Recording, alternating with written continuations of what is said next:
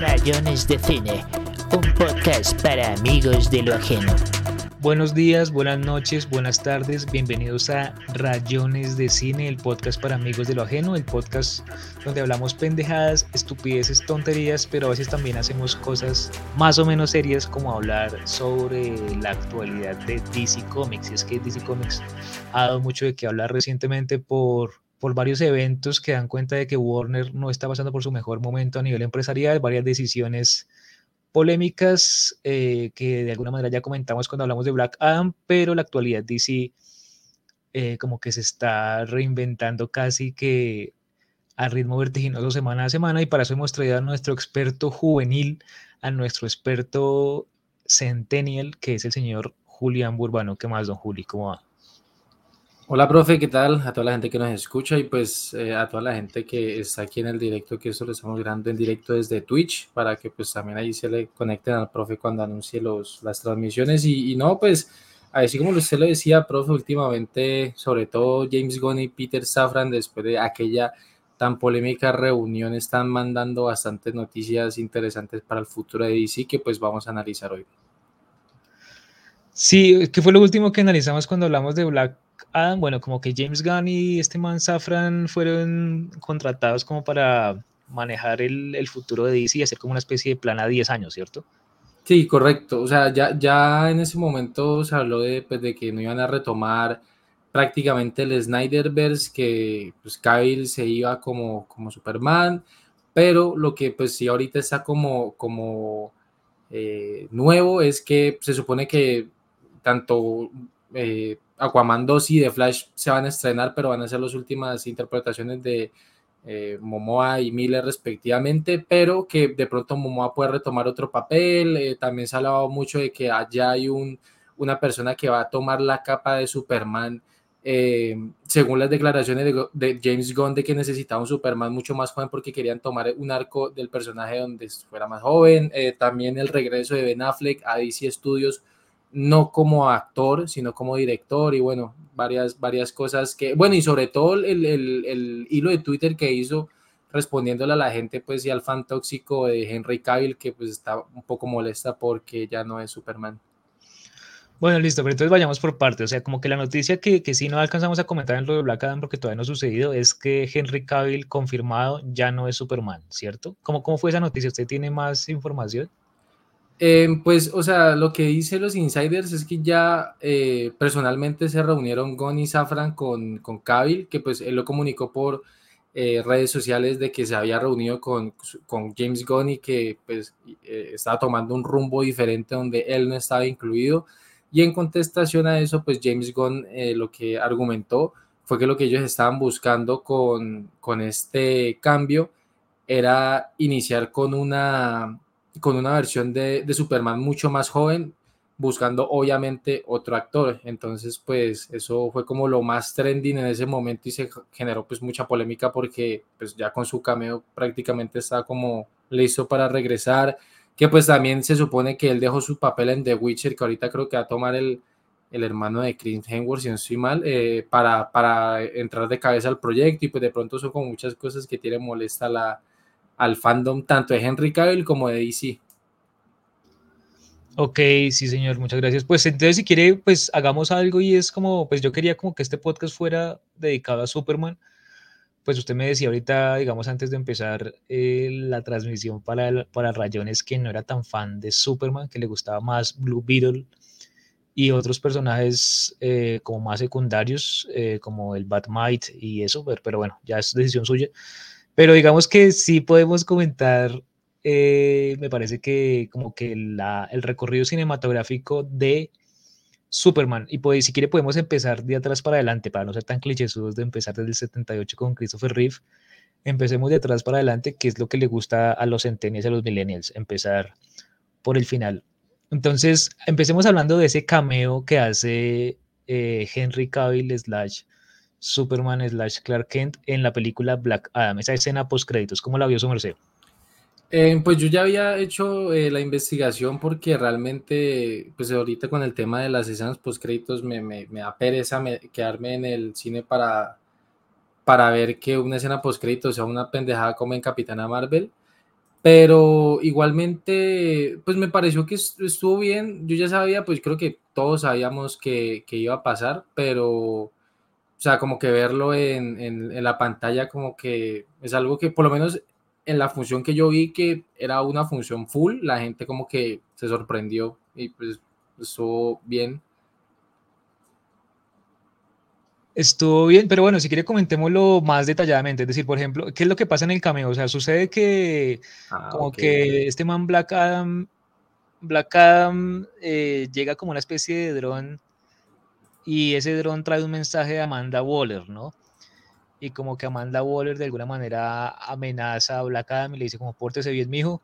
Y Black Adam le dice, pero pues, ¿qué va a hacer? Ya sabes que nadie de este planeta me puede tener.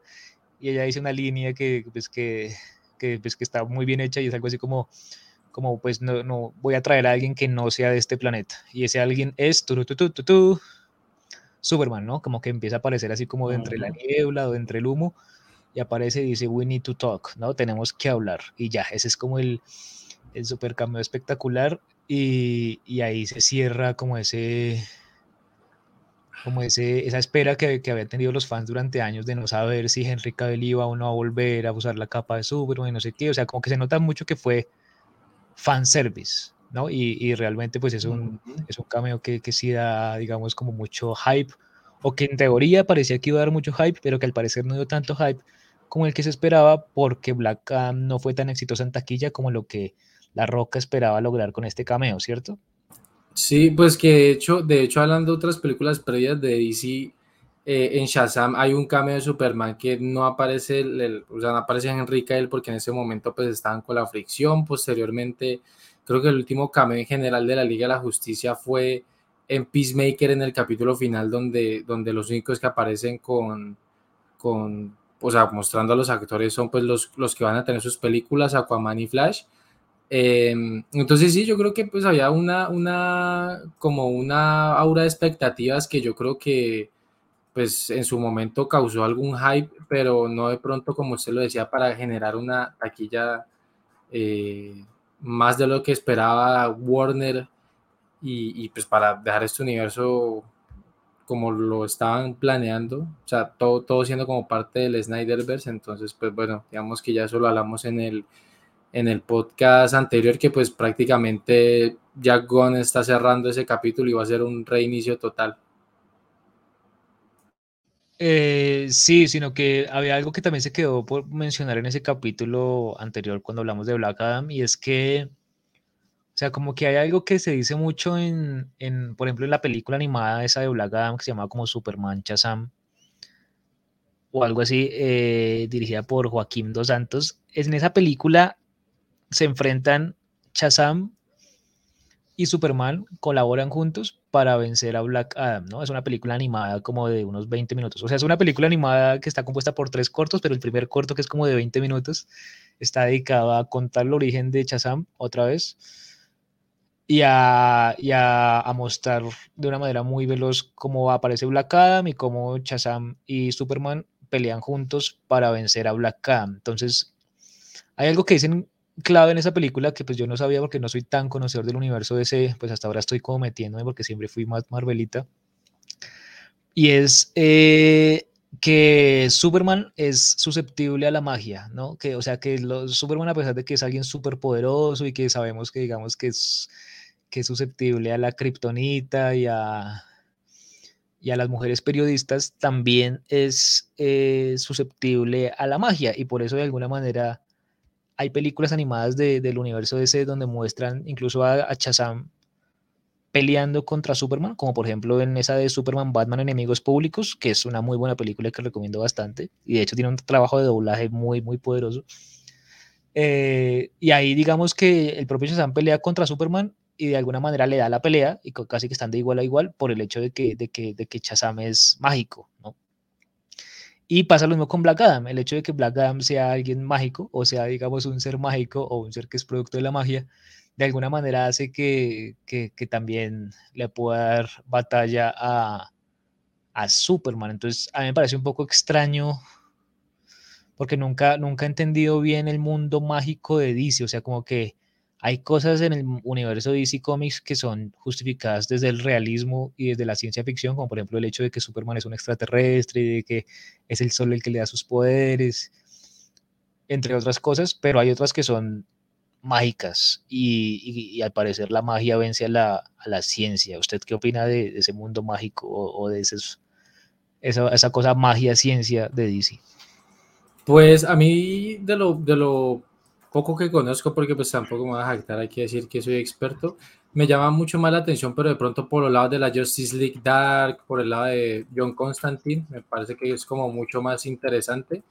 Eh, entonces, pues sí, o sea, como que de, de, lo de Shazam y cómo funciona la, la, la magia en, en, esas películas, no, no, no sé muy bien. Pero como, como le digo, me, me llama más como la atención ese misticismo que tiene eh, John Constantine y la Justice League Dark, que pues de hecho la película que protagoniza nuestro querido Keanu Reeves me, gusta mucho y pues también se rumora que eh, aprovechando que van a hacer un reboot de todo este universo de DC, está en los planes eh, traer una secuela de Constantine o simplemente hacer un reboot con un Constantine como más veterano.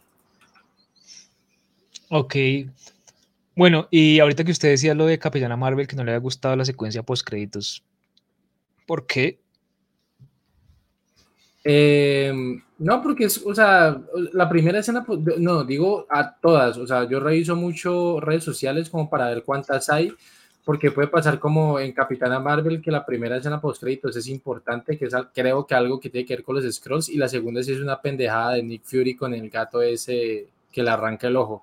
Entonces, pues como que me parece una pérdida de tiempo quedarse más tiempo en el cine solo para ver eso. Entonces, por eso ya para ese tipo de cosas reviso bien cuántas hay.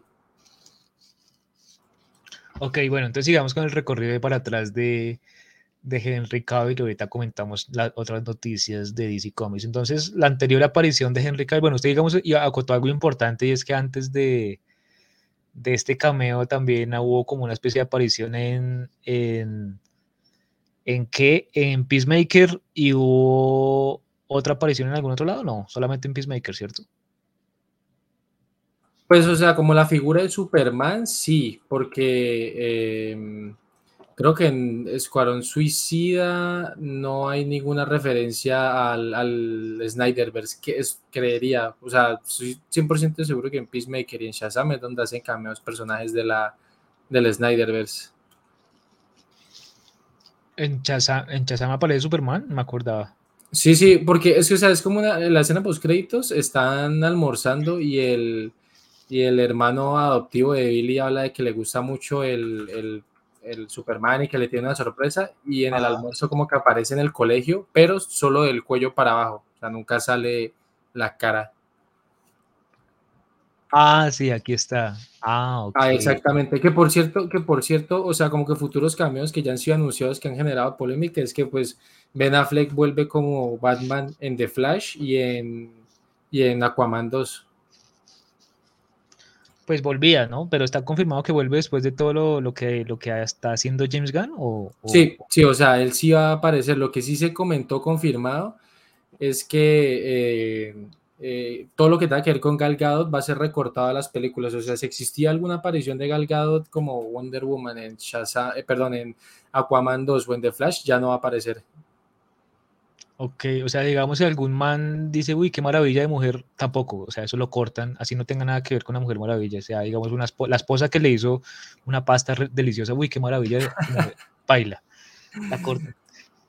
También, pues, Pues tal parece porque no sé cuál es, o sea, realmente ese tema con Wonder Woman no está muy claro porque pues ya definitivamente dejaron, eh, no, no, dejaron que Patty Jenkins cerrara la trilogía, pero sí, sí ya se dejó como muy claro de que no quieren, o sea, como que ya se desprenden de Gal Gadot como Wonder Woman, pese a que pues creería yo que la primera película sobre todo es quizás de lo mejor que tiene DC en el cine.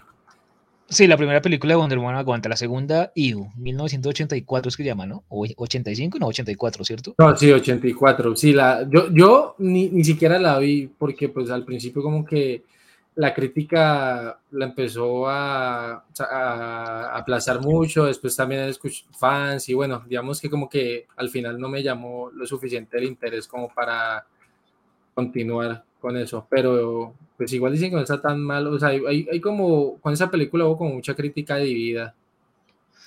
Pues yo sí la vi porque no había mucho más que hacer y me pareció iu, pero digamos que aquí el afiche que estamos viendo en pantalla, que igual la gente que va a escuchar el podcast no la está viendo, pero pues podrá ver el afiche. A mí me pareció muy curioso ese traje que parece como un traje de caballero del zodíaco, ¿no? Yo decía como ese traje todo dorado, ¿qué? ¿Para qué? Me parecía extraño y, o sea, hay muchas cosas extrañas y gratuitas en, en la película. No se siente como la personalidad visual que, que sí tenía la, la, primera película, la de Patty Jenkins, donde pues las peleas y como que las escenas de acción, como de las amazonas peleando contra los militares y eso estaban muy bien coreografiadas y se veía como, o sea, como que se veía el poderío, digamos, de guerreras que tenían las amazonas, como que aquí realmente todo se centra como una especie de historia y de amor tonta. Digamos que la villana me pareció, me parece buena, pero creo que es principalmente porque la actriz es buena. Y el villano que, que era este man, Pedro Pascal, resultó como ridículo. No ah, sé, pasó algo parecido a, lo que sucedió en. en ah, ¿Cómo se llama esta vaina? En Hawkeye, con, con el actor que hace de, ah, Salamanca. Ah, con. Sí, con. Ay, se me el nombre de ese man. Pero sí, sí. No, incluso de pronto con Ping mucha gente como que no quedó satisfecha con la participación de Vincent Donofrio como Ping bueno, el caso es que Wonder Woman 84, IU. Y lo que suele decir, eh, lo que suele decir, ahí tiene un fan homosexual, el señor Julián Burbano, dice, me derrite su voz y hay tres arcoíris. Rey Felipe. Vea usted cómo empiezan a aparecer fans del señor Julián Burbano a esta hora de la noche. Bueno, en fin, pues a, lo, que, a lo que yo era que lo que se dice en términos de noticias de, por qué Patty Jenkins y Gal Gadot no van más es porque Patty Jenkins entregó un guion que había coescrito con Jeff Jones, ¿no? Sí, correcto. Y ese guion no gustó. No le gustó a ni a Peter Safran ni a James Gunn. O parece ser que a, uno, uno, dijo que le habían gustado los diálogos y otro dijo ah, que no le ha gustado la acción o algo así. Bueno, no les gustó el guion y le dieron la oportunidad a Patty Jenkins de que escribiera otro, otra versión y Patty Jenkins se negó, o sea, no fue simplemente como que la echaron y le dijeron como ahora aceptado, sino como que le dieron la oportunidad de reescribirlo, supongo que para que se ajustara más mm. al plan que ellos están armando, o sea, supongo que, que pues no está claro si no les gustó el guion porque no tenía la calidad suficiente o si no les gustó porque no encajaba con los planes, digamos, de macro trama que tenían del universo. Entonces, sí hay que matizar eso y es como que tampoco es que la hayan echado por, por ser mujer, digamos, que te falta que digan eso, ¿no? Que la echaron que por ser mujer, que por machistas, no. La echaron porque pues es una industria, ella entregó un producto que no le gustó a la industria y ya. Sí, no, yo, yo, creería, yo creería que más que no les gustó el guion, yo creo que no se acoplaba pues, a los planes que tienen ellos con el, con el universo DC y sí pidieron que que reescribiera muchas cosas que pues al final ella no, no negociaba. Entonces de pronto quizás fue más por el hecho de que ella tenía una visión de la película que al final no puede proyectar y, si eso no es negociable pues se cancela. Porque igual eso, eso también fue como una de las cosas que, que se habló cuando también cancelaron Batwoman, que ni siquiera la dejaron proyectar. Y bueno, es que, o sea, tanto Warner como DC están en un cambio que yo estoy seguro que la gente ahorita va a tomar a mal, pero James Gunn al final yo siento que va a callar muchas bocas porque es una persona que ya no demostró que es capaz de, entender mucho el, el, subgénero de superhéroes y que sobre todo entienda a los fans. Entonces yo sí creo que eso es como una de las cosas que sí me gusta como siempre decir acerca de este tema que no he comentado mucho.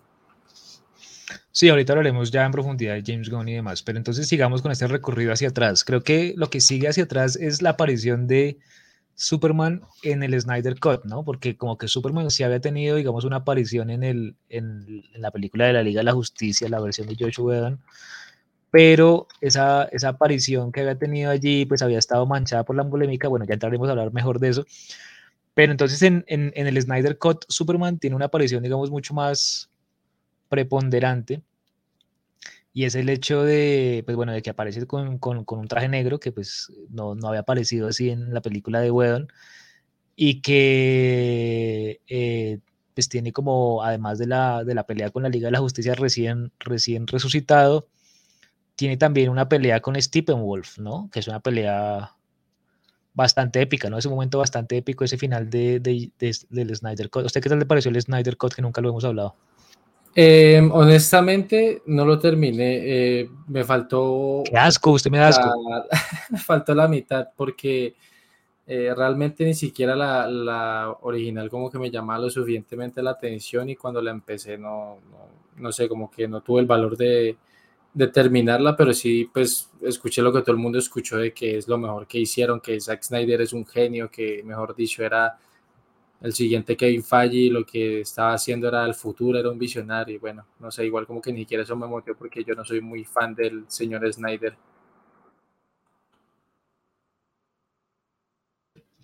Ok, bueno, pues digamos que el, Snyder Cut sí es una muy buena película. O sea, yo obviamente pues puede que sea pesada de ver y demás, pero pues yo creo que uno igual se la puede ver en dos, tres, cuatro sesiones, porque igual la película tiene como una fragmentación episódica que creo que está hecha para eso, ¿no? Para que uno se la vea como por partes.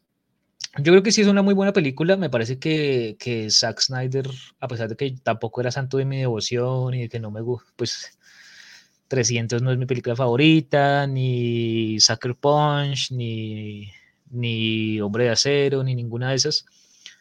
Eh, sí reconozco que el tipo tiene como un gran talento para armar secuencias musicales y tiene como una concepción de la, de la espectacularidad y de la solemnidad pues bastante bien lograda, independientemente de que el tratamiento que le ha dado a Superman en otras películas, que ya lo hablaremos, no ha sido pues digamos, de mi gusto ni del gusto de varios fans. Pero entonces siento que en el Snyder Cut, pues independientemente de que, de que sea un cut o sea más bien como una un rescate de materiales una reconstrucción, porque no es como que hubiera una, o sea, no es como que ese material hubiera existido siempre y lo hubieran tenido almacenado, sino que creo que el man efectivamente rodó cosas y animó cosas eh, para, para, para generar esa otra película, que no es simplemente un corte, sino es otra película.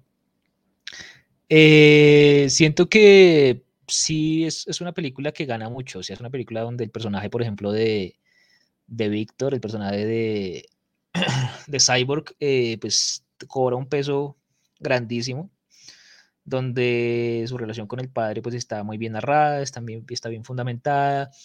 Donde, por ejemplo, la secuencia de acción de Stephen Wolf con las Amazonas es súper es, brutal. O sea, hay unas secuencias de acción y, y, de y de batalla muy bien logradas, a pesar como que ese mundito de, de la reconstrucción de, de, de las cajas y de, de, reconstruir tres cajas o de recolectar tres cajas, es como muy, sí, es como muy manual de guion de, que haya ya un objeto a, a perseguir y, que haya tres para que sea fácil seguir la pista y todo eso, pues es muy, muy esquemático. Y de que hay ciertas cosas que son muy como Lord of the Rings, sobre todo como cuando narran como esa especie de, de pasado, eh, donde pues muestran como la primera avenida de Darkseid de la Tierra, eh, y hay incluso como unos héroes míticos, como una especie de Hércules, una especie de Zeus, otro linterna verde que pelean contra, contra, contra Darkseid. Eh, está, está, está, realmente muy bien hecho, o sea, como que se siente, se siente mucho como, como, como una, una épica o una epicidad que llaman, aunque me gusta más decir épica que epicidad, esa gente que dice epicidad me da como lástima un poco. E, épica, digamos, hay como una épica muy conseguida y sobre todo hay, hay, hay, hay algo muy, muy poderoso del hecho de, de, de, ver a Superman de nuevo, o sea, de ver cómo resucitan a Superman, no solamente cuando lo resucitan, sino qué hacen cuando tienen ya Superman resucitado. Y es el hecho de, de ver que a, a toda esta gente le costó muchísimo trabajo medio enfrentar a Stephen Wolf, porque hay varias batallas contra Stephen Wolf. Y cuando Superman aparece, como que realmente eh, su poderío es tal que, que con par golpes ya lo vence. Y la, y la forma en la que aparece es supremamente épica, que yo no sé si la gente se acuerde, y es que Cyborg está ocupado con las cajas. Eh, Flash está por allá eh, mal herido, tratando de recuperarse. Batman también está por allá en otro lado, todo el mundo está en otro lado. y como que Stephen Wolf le va a dar un hachazo así mortal a Cyborg y ¡pum! Justo en ese momento aparece Superman con, la, con el aliento de hielo, pues congela el hacha de, de Stephen Wolf, la rompe y luego ya le pega su muñequera a, a, este señor Stephen Wolf y bueno, ya entre él, Wonder Woman y Aquaman, pues terminan eh, derrotándolo de una manera muy, muy brutal, enviándolo de vuelta como a ese, a ese otro mundo de donde viene Darkseid y pues ese portal que se está abriendo. Y hay un momento muy épico que son ellos como mirando a Darkseid a través de ese portal, como diciéndoles, pues véngase a ver que aquí estamos nosotros para defender la Tierra, tal. Que es muy brutal, que yo digo, sin ser tan fan del universo de ese, pues que igual siento que también ese, esa, esa esa cosa barrista de, tener que, o sea, de la ilusión de que la gente cree que uno tiene que elegir entre ser DC o ser Marvel, que es una estupidez que uno puede consumir los productos de ambos sin, sin, sin tomar partido ni nada. Es una cosa que viene del fútbol. Es que por eso es que odio el fútbol, que genera un Realmente es eso. No, realmente, realmente es, es, brutal y yo creo que le dio, le dio mucha fuerza como que a la gente empezar a hablar de ese Snyderverse, porque en esa película se plantea, digamos, la, una aparición eh, casi que a punta de cameos del detective marciano, como que el detective marciano aparece hablando con Marta, con Marta Kent, eh, solamente que convertido en un militar, como que se plantea que determinado militar que aparecía ya desde, desde Man of Steel era en realidad el detective marciano. El detective marciano se le aparece al final a, a Bruce Wayne, como, como diciéndole que, que se vienen otras amenazas, no sé qué. Y, se plantea como, como una especie de, universo coherente que, como yo le he dicho de pronto a usted en otras ocasiones, me, me recuerda mucho al, al Teamverse, ¿no? Al Bruce Teamverse, a, a, a, eso que hizo Bruce Team con Liga de la Justicia, Liga de la Justicia Ilimitada y demás. Entonces, eh, siento que ahí es donde realmente la gente empezó a hablar de Snyderverse, porque yo no creo que la gente hablara de Snyderverse antes de esa película, o sea, que creo que cuando existían solamente Man of Steel y, Batman v Superman y la Justice League de Joss Whedon, la gente no hablaba todavía de Snyderverse. ¿O usted recuerda más o menos cuando se empezó a hablar de Snyderverse? No, no, la, la verdad no, no recuerdo porque igualmente, pues, o sea, la Snyderverse, eh, no sé, empezó con Man of Steel en ese momento, pues yo creo que nadie, nadie esperaba que pues este man fuera como el abanderado en, en crear todo un universo. Pero igual yo creo que también otra cosa que le suma mucho a, al Snyder Code es que ya, por ejemplo, personajes como Aquaman y Wonder Woman tienen una película entera, entonces yo creo que eso ya genera un trasfondo adicional que no tenía la Justice League normal porque, eh, en mi opinión, hicieron muy rápido esa película, siempre lo he dicho que pues no, no hay como tantas películas de origen para hacer, o sea, como implementar el modelo de Marvel, entonces sí, sí, yo creo que eso también ayudó mucho. Y por lo que yo vi el Snyder Cut sí me gustó mucho. Eh, así como nuestro compañero Marlon lo dijo, no sé, también siento que abusa mucho en general Snyder de la cámara lenta. Eh, pero, pero, o sea, como que el más estéticamente la, la, la, la, tiene clara y pues él sabe qué hacer con eso, sobre todo porque yo, hasta donde tengo entendido, es así como una figura como eh, Stalensky o como David eh, Lynch, no confundirse con David Lynch, que, que, son gente que está más encargada de la second unit de los Stones y cosas como ese estilo que eh, llegan a tener cargos como de directores o realizadores que pues ya están como mucho más familiarizados con eso. Pues sí, digamos que bueno, aquí atendiendo al, comentario de Marlon 997 en Twitch, eh, pues yo siento que eso de, hablar de la oscuridad me parece que es algo más que, que, dice la gente en redes sociales o que dice la prensa que una realidad. O sea, yo no siento que, la, que haya una polaridad entre Marvel festivo versus DC oscuro. No siento que sea así. No siento que sea del todo así. O sea, me parece que es una polaridad falsa. O sea, no siento que haya del todo oscuridad en DC, ni siento que, que haya que denigrar del humor que, es, que hay en ciertas películas de Marvel, ni que haya que denigrar de la comillas oscuridad que haya en ciertas películas de DC o en ciertas películas dirigidas por Zack Snyder. O sea, siento que Zack Snyder igual es un director que tiene una personalidad visual y una personalidad estética que, que se ve incluso en películas previas a, a las que tiene con, con, el mundo de los superhéroes. Eh, siento que de pronto sí hay cierta, comillas, oscuridad que se le podría reprochar, con el personaje de Superman. Eh, sobre todo en, en, Man of Steel, no, no, sobre todo en Batman v Superman. donde uno siente que Superman es alguien mucho más cercano como al Doctor Manhattan, a quien obviamente Snyder también ya había abordado pues al hacer la adaptación de Watchmen, y donde uno no siente como a ese Superman, digamos, eh, que es como un Boy Scout, que es como un niño bueno, que es como alguien que, que tiene como unos valores incluso demasiado blancos, a pesar de ser un fortachón que, que vence a los malos golpeándolos, pero pues tiene como una moral eh, muy humanista, pues al, ser criado por los Kent, ¿no? Siento que de, alguna manera el, Superman que, que, que, plantearon desde Man of Steel en adelante es un Superman que está mucho más cercano a, al Doctor Manhattan, en el sentido en que es un Superman como que no tiene todavía claro si, si su misión en el mundo es conquistarlo, destruirlo o protegerlo o salvarlo, o sea, como que no tiene todavía claro, o sea, se siente como tan en conflicto con ser diferente y con ser de otra parte, que no tiene claro qué hacer. Y siento que pues lo que han dicho, digamos, otros comentaristas, por ejemplo, en, en podcasts como, como Robar el Mundo o Badcast, que son como unos podcasts argentinos, que en su momento yo escuchaba mucho y que pues donde aparece gente como Matías Lertora, que es como un argentino que sabe muchísimo de Superman, o sea, creo que es una de las personas en español que más saben de Superman. Eh, y pues como que es periodista especializado en eso, bla, bla. Como que ellos lo que decían era como que Snyder al parecer estaba construyendo a, a Superman como si fuera Cristo, ¿no? Que obviamente pues las referencias son, son claras y como que es, eh, empezó a construirlo todavía usando como la parte en la que Cristo está en conflicto consigo mismo, o sea, o sea como el Cristo pre, pre, pre-desierto, pre 40 días en el desierto, el, el, Cristo que todavía no sabe que es el Salvador o todavía no tiene claro, no, pero es de verdad. Pero sí, lo que no sé, Snyder es muy chistoso. ¿Por qué es chistoso?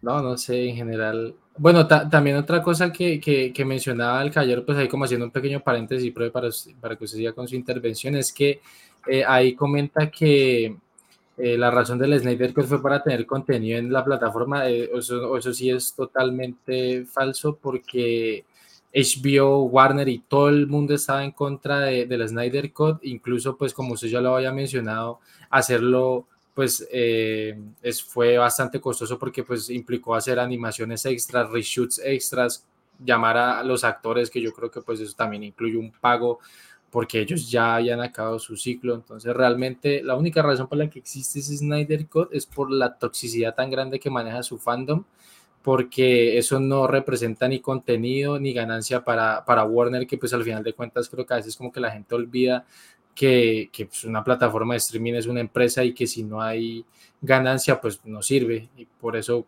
series como Westworld, que son una de mis series favoritas, desaparecen, porque a la gente le gusta, pero si no genera un ingreso, pues y no está siendo lo suficientemente popular, entonces pues sale y ya. Bueno, eso era ahí como el paréntesis rápido.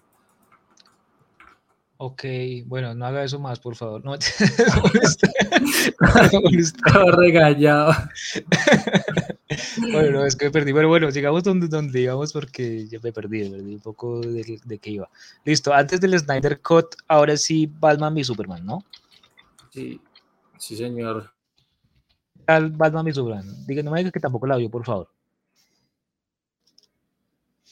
Eh, no, a diferencia de, la, bueno, no, sí, la vi dos veces, la vi dos veces y es como lo mismo, es que con Snyder eh, y sí, o sea, como que está eso que uno siente antes del Snyder Code y es que el man tiene muy buenas ideas, sus propuestas visuales son buenas, pero como que a veces eso como que se vuelve su prioridad y no, no desarrolla otras cosas que también de pronto son importantes en una película. Pero a mí, a mí no, ni me va ni me viene, o sea, me parece que es una buena película de superhéroes que pudo haber sido mejor si le hubieran preparado más tiempo, o sea, si, si hubieran dejado por lo menos una película en solitario de Batman, por ejemplo, que pues yo creería que una de las cosas que más llamó la atención en su momento fue que Ben Affleck hizo un Batman de pronto un poquito más violento de lo que puede haber sido el Batman de Christian Bale, pero igual era interesante y pues también tener a un actorazo como Jeremy Irons en el papel de Alfred, que pues después volvió a DC como un viejo Ozymandias en Watchmen eh, de HBO. eh, pues también era interesante para alguna gente de pronto amante del cine, ¿no? Entonces, pues yo creo que había como propuestas y ideas muy buenas que pues al final siempre terminan apagadas por polémica que maneja Warner y con Snyder. Sí, es cierto. No, pues digamos que en el caso concreto de, esta película, eh, en esta película es donde se empieza a ya a o sea, digamos que esta película tiene dos cortes también, ¿no? Así como, como Justice League tiene dos cortes, esta película tiene dos cortes. Ah, nos faltó Justice League, la, de Joss Whedon, pero bueno, no la mencionemos, esta película es una porquería. Sí, no, y de hecho esta, en, HBO la versión esa de la Justice League se llama Ultimate Edition, si no estoy mal, o Definitive Edition, que es como... No, la de Batman v Superman. Sí, sí, no, no, en, HBO. No la de Justice League, no la de Justice League, la de Batman v Superman se llama así. Sí, ah, ok. Sí, porque la de Justice League hay tres versiones, la de Whedon, la de Snyder y otra, y otra que es como en blanco y negro, ¿no? En la, en la plataforma. Ah, no, pero la de blanco y negro sí es la del Snyder Code, eh, pues versión blanco y negro. Sí, por eso. No, pues esta película es la que digo donde, donde, donde Superman empieza a, aparecer muy extraño porque empieza a aparecer como un Superman eh, demasiado frío. Ahí sí le doy la razón a Marlon de que aparece un Superman muy frío, donde aparece un Superman que parece que está en conflicto por todo. Un Superman, por ejemplo, en la, escena en la que, en la que ponen la bomba en, el Capitolio y él está como una especie de juicio, eh, como que él no hace nada para salvar a nadie. Y pareciera que es Doctor Manhattan que, que no hace nada porque no siente empatía por la humanidad, pero pues Superman no es Doctor Manhattan, Superman sí siente empatía por la humanidad, o sea, Superman no está tan deshumanizado como el Doctor Manhattan. Eh, pues obviamente fue la película donde, donde se habló mucho, donde se habló mucho, pues más que de, más de Batman que de Superman, por el hecho de que pues era el cambio de, un nuevo Batman. Y pues por suerte, digamos, a pesar de todo el hate que le lanzaron a Ben Affleck en redes sociales y demás, pues como que, como que el Batman gustó mucho. Y de hecho fue una de las pocas cosas que la gente a la que no le gustó la película, incluyéndome, rescató y es como que el Batman funcionaba bastante bien, o sea, como que a pesar de que era un Batman, digamos que sacrílego en, el sentido en que mataba gente, porque pues este Batman mataba gente, o había por lo menos insinuación de que cierta gente con la que se enfrentaba terminaba muerta.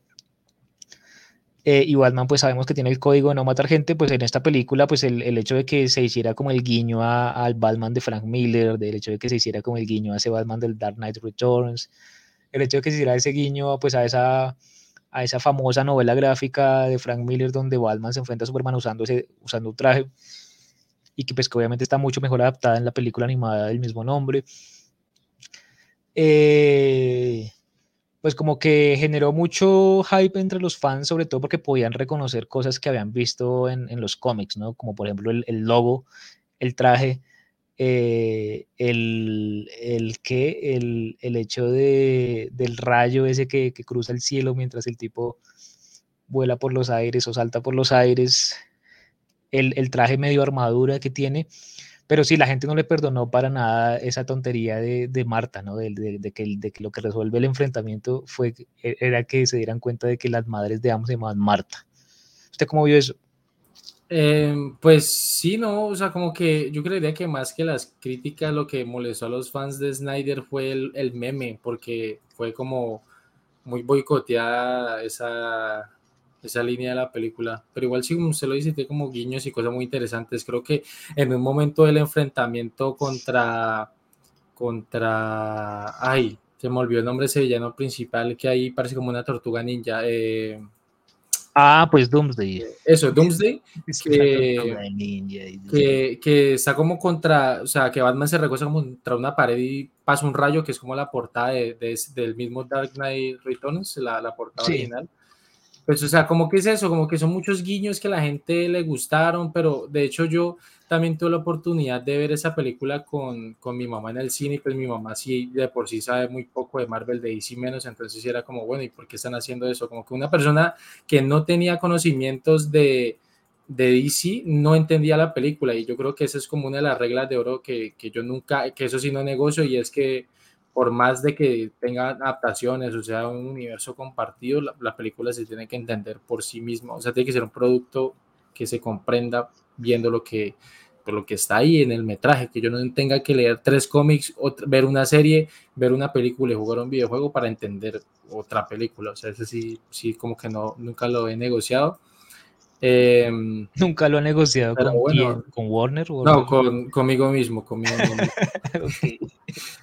que, que, pues en ese caso sí creo que peca mucho eso y pues no sé si, profe, usted que está como más al tanto de, de todo el tema de DC, eh, más en cómics, eh, eh todo, eso es como alucinaciones que tenían que, que Superman era malo, que matan a Batman, eso es de los cómics, porque yo solo sentí más como un guiño a Injustice, ¿no? Que pues, sí, eso es más un guiño a Injustice, tal cual. Pues según dicen, ¿no? Porque igual yo no he leído todos los cómics de DC tampoco.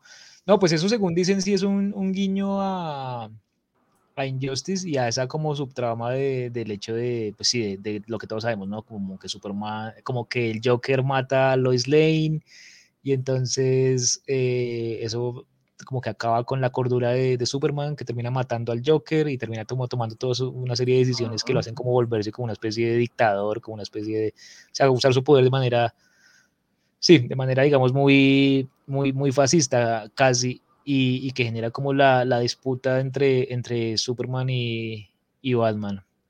Pues, y, y, y, pues los paradigmas, ¿no? Que, que empiezan a aparecer los paradigmas que son como estos esbirros de, de Darkseid. Pues de hecho, esa secuencia pesadilla es que es una de las, de las mejores escenas de, de la película, ¿no? De Batman y Superman. O sea, como que siento que la película tiene muchísimos fallos y es casi que insoportable. La versión extendida siento que es más clara y se entiende más y la hace más soportable, porque me acuerdo que esa versión extendida, antes de que existiera HBO Max, eh, pues circulaba, digamos, en, circuitos no tan legales como torrents y eso, y pues la descargué de ahí como a los, como al, sí, como al año o a los seis meses de, haber visto la película en cines. Y recuerdo que tenía como media hora más y, y se entendía más, o sea, era, era más clara, hacía, hacía que, que, las cosas fueran más claras y que fuera más soportable. Obviamente estoy de acuerdo con lo que dice aquí Marlon y es que el ex Luthor era horrible, como que el Jesse Eisenberg. Sí. Pues no siento que sea culpa de Jesse Eisenberg, pero sí era, era horrible ese Lex Luthor, que ni siquiera era el ex Luthor, sino era el ex Luthor Jr., ¿no? Era como el hijo del ex Luthor y era como, ¿por qué el hijo? No entiendo. Entonces este man también es el hijo de, de Superman y este man también es el hijo de Batman, o sea, todos son los hijos de... No, obviamente no, ese era el único que era el hijo y me parecía muy, muy mm. extraño porque era como, ¿y por qué no hacen al ex Luthor? Y ya, era muy raro porque era como un man así como todo gritoncito, como todo fastidioso.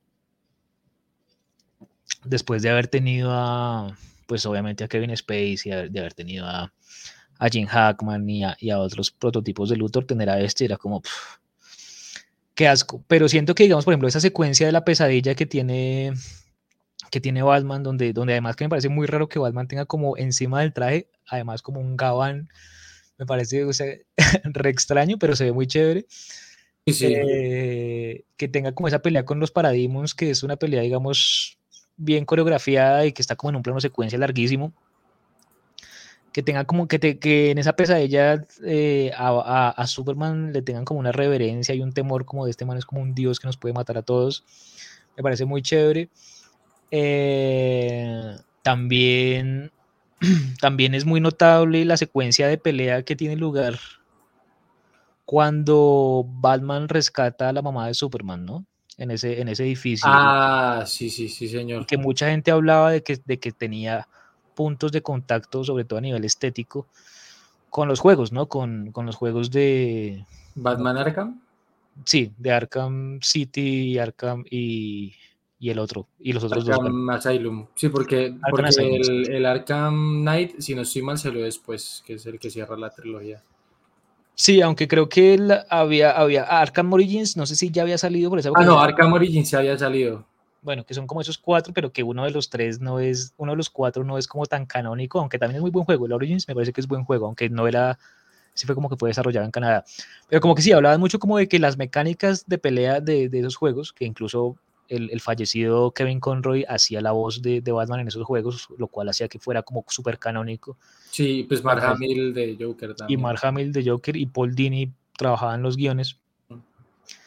Eh, como que de alguna manera, tanto la secuencia de, los Parademons y, de, del desierto de la pesadilla, como la secuencia de pelea, que, es, que no es parte de la pesadilla, como que hablan mucho como de esa relación con los videojuegos que ya empieza a tener el universo DC, incluso antes de que, de que James Gunn anunciara que va a empezar a, establecer conexiones claras y como canónicas, ¿no? O sea, como que esto es ir a un guiño y la apropiación de una estética, pero ya James Gunn anunció que sí lo va a hacer parte del canon, ¿no? ¿Usted sabe algo más de eso?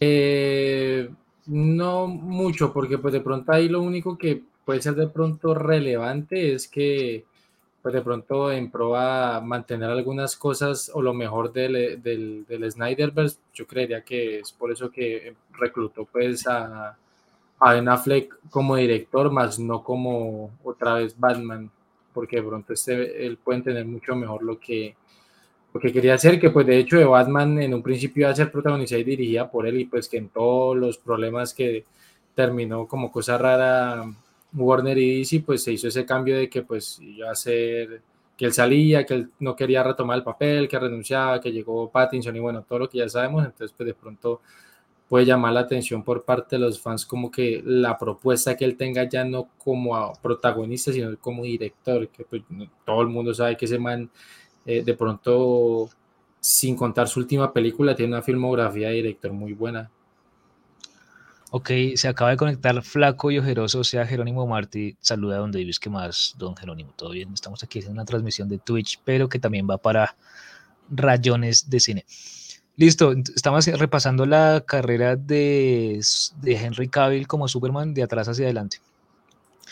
Bueno, pues eh, nada más que decir sobre Batman y Superman, pasemos entonces ya a la primera aparición que supongo que fue en el año 2013, o al menos así lo recuerdo yo, sí tuvo que haber sido 2013, ¿no? Que es Man of Steel. Sí, sí, correcto. Man of Steel, que pues, por cierto, no, no, recuerdo cómo se llama el personaje, pero sé que lo interpreta Michael Shannon. Que, que ah, pues, ¿quién era el Sot? ¿Cómo así que no recuerdo el personaje, hermano? Respete, por favor. Es que yo soy más fan de Michael Shannon que de, que eso, que por cierto, Michael Shannon sale en la, la serie de Martin Scorsese, que es productor la de Empire, y sí, claro, es, una aparición increíble la que hace Michael Shannon ahí, pero bueno, sí, es como lo reconocía más por eso. Shannon Stone, ¿es cierto que usted creía, que Michael Shannon y Shannon Stone tenían algún tipo de relación? No, antes pensaba que David Lynch y David Lynch eran la misma persona cuando tenemos en este mundo. Te hago la confesión. Ok, ok, bueno, confesiones hasta ahora de la noche. No, pues Man of Steel, digamos que eh, en, mi caso, eh, pues lo que pasa es que, bueno, yo crecí con Superman, ¿no? O sea, pues a mí me gusta mucho Spider-Man desde niño y siempre he sido muy fan de Spider-Man, pero yo empecé siendo fan de Superman. Ok. Porque para mí Superman 1 y Superman 2, las de Richard Donner, son tremendas películas. Pues cuando las repetían en televisión y eso me gustaban, me gustaban mucho, pero sobre todo Superman 2. Obviamente en Superman 1 también hay, hay unos momentazos, pero en Superman 2 eh, era como una épica muy brutal el hecho de ver a Superman enfrentándose a otros kryptonianos, que era el General Zod, un tipo que tenía ahí, que tenía una cara de loco increíble con barba, ah, pues acá podemos ponerlo, y, una vieja ahí sospechosa. Y Superman 2 realmente era, mm, era algo muy, muy, muy épico de ver, ¿no? O sea, era, era demasiado. Y este man que hace General Zod, que se llama Stamp, ah, no me acuerdo cómo se llama el actor, es de apellido Stamp, pero bueno, que después aparece una película de, de Soderbergh que se llama The Limey, que es tremenda película. Eh, como que realmente transmitía mucho temor el hecho de, que uno dijera como, uy, se, se, están enfrentando kryptonianos, tienen los mismos poderes que el man, tienen la misma fuerza, tienen también visión de rayos X, visión, visión calorífica o calórica eh, tienen también eh, aliento de hielo y demás. Tienen super velocidad, super fuerza, como que era algo que, que, realmente intimidaba y sobre todo porque en esa película, en Superman 2, eh, Superman, por, por querer, digamos, tener una relación más estable con Luisa, yo no sé si Luisa lo chantajeó emocionalmente o algo así, que probablemente haya sido así, el tipo va a la fortaleza de la soledad, hace una vaina ahí con los cristales y el tipo se quita los poderes. Entonces hay un momento donde él se tiene que enfrentar a ellos sin poderes y luego tiene que volver allá y bueno, como que la pelea final contra ellos se da en la fortaleza de la soledad. Pero antes tenemos varias secuencias donde pelean, donde pelean, donde ellos destruyen la ciudad y demás. Entonces ya cuando apareció Man of Steel en el año 2013 fue como, bueno, por un lado, eh, pues la, la presentación de un nuevo Superman, ¿no? Que ya, ah, de un nuevo Superman en el cine, porque habíamos tenido antes a, a, Brandon Ruth, que pues ahorita comentaremos que solamente tuvo una película y que fracasó y pues que nadie esperaba que fracasara así. Eh, habíamos tenido pues obviamente a Tom Welling en, en, en Smallville, eh, pero hacía rato no teníamos un, un, un, Superman en el cine y cuando hablaron de Henry Cavill pues era alguien como recién aparecido, nadie lo conocía, además era un actor inglés, era como muy extraño que un actor inglés interpretara a alguien tan puramente americano como lo es Superman. Eh, y era también, también, digamos, llamativo el hecho de que, de que todo estuviera, digamos, abanderado o supervisado por Christopher Nolan, ¿no? Como que había que Christopher Nolan figuraba como productor y como autor de la historia de, de Man of Steel, ¿no? Sí, sí, no, eso sí, eso sí también en su momento llamó mucho la atención porque yo creo que en ese momento también Nolan estaba como en su, en su boom cinematográfico parte, ¿no? Pues que también dio a conocer mucho tanto a él como a, su hermano Jonathan, que pues terminaría en el futuro haciendo Westworld y bueno, etcétera. Pero sí, no, o sea, digamos que eso siempre ha sido como causa de, polémica, que, un actor de una cierta nacionalidad interprete a, un personaje de otra nacionalidad, pero sí, yo creo que en ese sentido, eh, lo logra bien. Es, es, que igual tampoco, es que yo nunca he sido muy fan de Henry Cavill, pero digamos que como Superman la logró, porque digamos que Christian Bale, que es un actor re británico, hizo Batman y, la rompió, pero yo creo que es porque pues, Christian Bale es uno de los mejores actores que tiene el cine, entonces sí es como, como eso.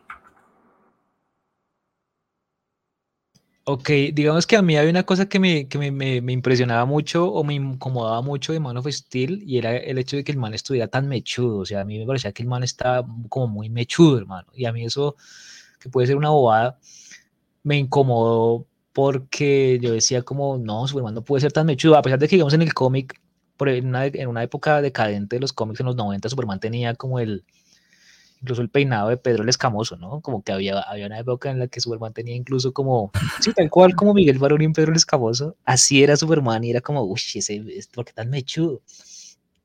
Y en esta, digamos que la gente también habló mucho del traje, como decían, un traje muy moderno. La gente habló mucho también como del diseño de Krypton, ¿no? Porque la película comienza en Krypton y comienza con, con este man de, como dicen ustedes los caleños, con este man de Russell Crowe haciendo de, de Llorel, ¿no? Y comienza como casi con media hora entera transcurriendo en, en Krypton y, contándonos una historia entera en, en Krypton que, que, desemboca en, pues en, lo que todos ya sabemos, ¿no? En que envían a, a, a Kalel a, la Tierra como, como última salvación por, porque Krypton se va a destruir. Entonces yo quería hablar como de esa comparación entre el Llorel Russell Crowe y el Llorel Marlon Brando, ¿no? Porque, o sea, casi nada, ¿no? Marlon Brando en, la Superman de, de, Richard Donner haciendo de Llorel. O sea, ¿qué tal le parece el Llorel de Russell Crowe?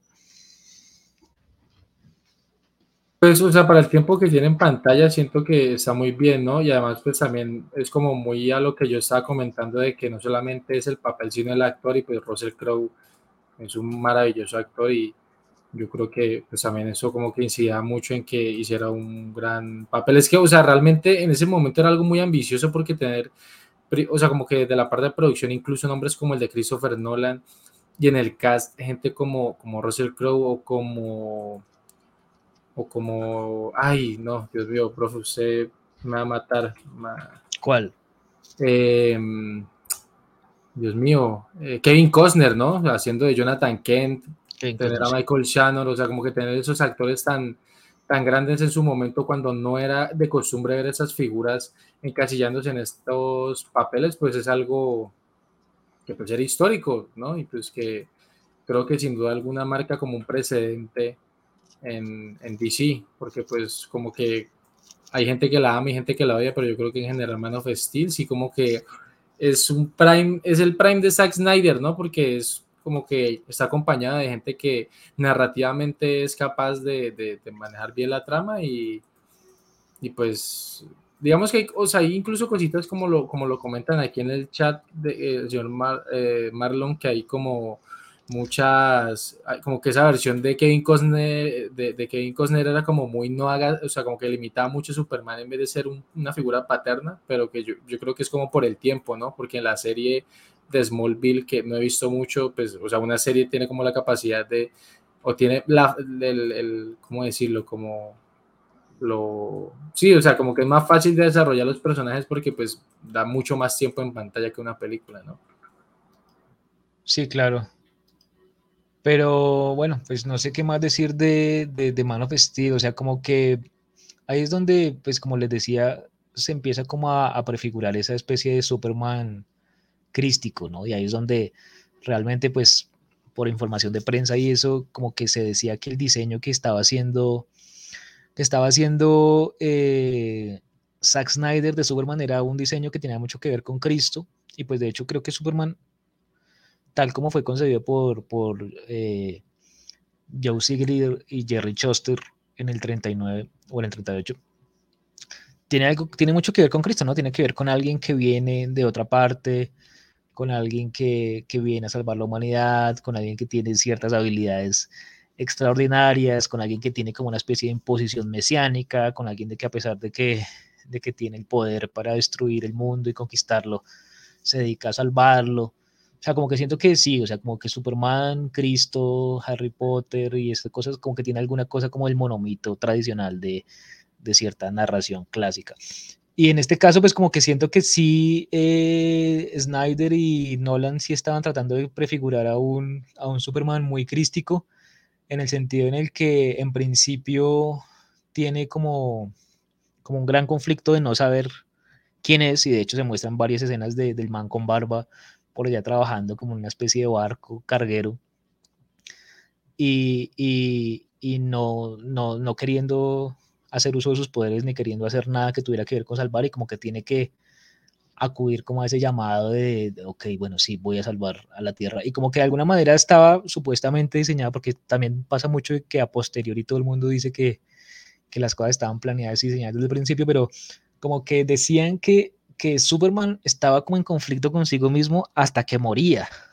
Y por eso pues como que lo mataron tan pronto en Batman y Superman, que sí siento que Batman y Superman sí es una película muy acelerada donde quisieron meter todo en una sola, presentar a un nuevo Batman, presentar a un nuevo Lex Luthor, eh, presentar muchos personajes y encima matar a Superman y encima presentar una nueva Wonder Woman. Ah, no, encima, sí, porque ahí fue donde presentaron a Wonder Woman, ¿no? No, fue antes.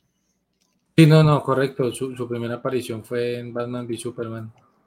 Que ya después, es que por eso digo que fue muy raro, porque hay un momento en la película donde este man de, o sea, Batman empieza a investigar y ahí se da cuenta que hay como un proyecto ya con, con videos de, de, de Jason Momoa Uy, sí, es muy raro. Miller, que pues es raro porque no han introducido a los personajes, pero, o sea, como que por eso digo que es muy rara la película, porque como que ellos asumen que todos los que van a verla son super fans, entonces entienden todas las referencias y pues sí es como confuso. En ese momento recuerdo mucho, sí, que, que, que mi mamá como que se sorprendió porque literal no sabía si era Aquaman o, no sé. O Lobo, que es el personaje que va a ser ahora. Eh, pero pille que, pues algo que hablábamos cuando conversamos sobre Black Adam y es que siento que en Black Adam hacen algo que trataron de hacer en Batman v Superman, pero que en Black Adam sí le resultó bien, y es el hecho de presentar varios personajes nuevos sin presentarlos. O, sea, o, en The Suicide Squad, o sea, la de James Gunn, quizá. También. Pero es que el, Escuadrón Suicida siento que tiene otro, o sea, los, el Escuadrón Suicida siempre son personajes de la B, o sea, porque ese es el, ese es el, el punto. Ah, bueno, sí. Que sean personajes de la B, que sean personajes descartables, que sean personajes como desechables. Pero siento que, por ejemplo, en el caso de, Black Adam, el hecho de presentar a Hawkman, el hecho de presentar a, Doctor Fate, el hecho de presentar, bueno, a Atom Smasher y, y, la otra, Cyclone, si no, ni idea quién diablos eran. Pero digamos lo que usted decía, por los videojuegos y, por otro tipo de productos, eh, ya unos más o menos tenían una idea de quién era Hawkman y tenían más o menos una idea de quién era Doctor Fate, pero la gente que no juega o que nada, no hace nada de eso, en esta película los ve por primera vez y, aparecen como con todo su poderío, como que no hay mucha sobreexplicación, pero igual a uno le queda más o menos claro que son gente importante en este mundo y de todas maneras tampoco se regodean mucho en eso porque tienen una misión concreta y es detener a Black Adam.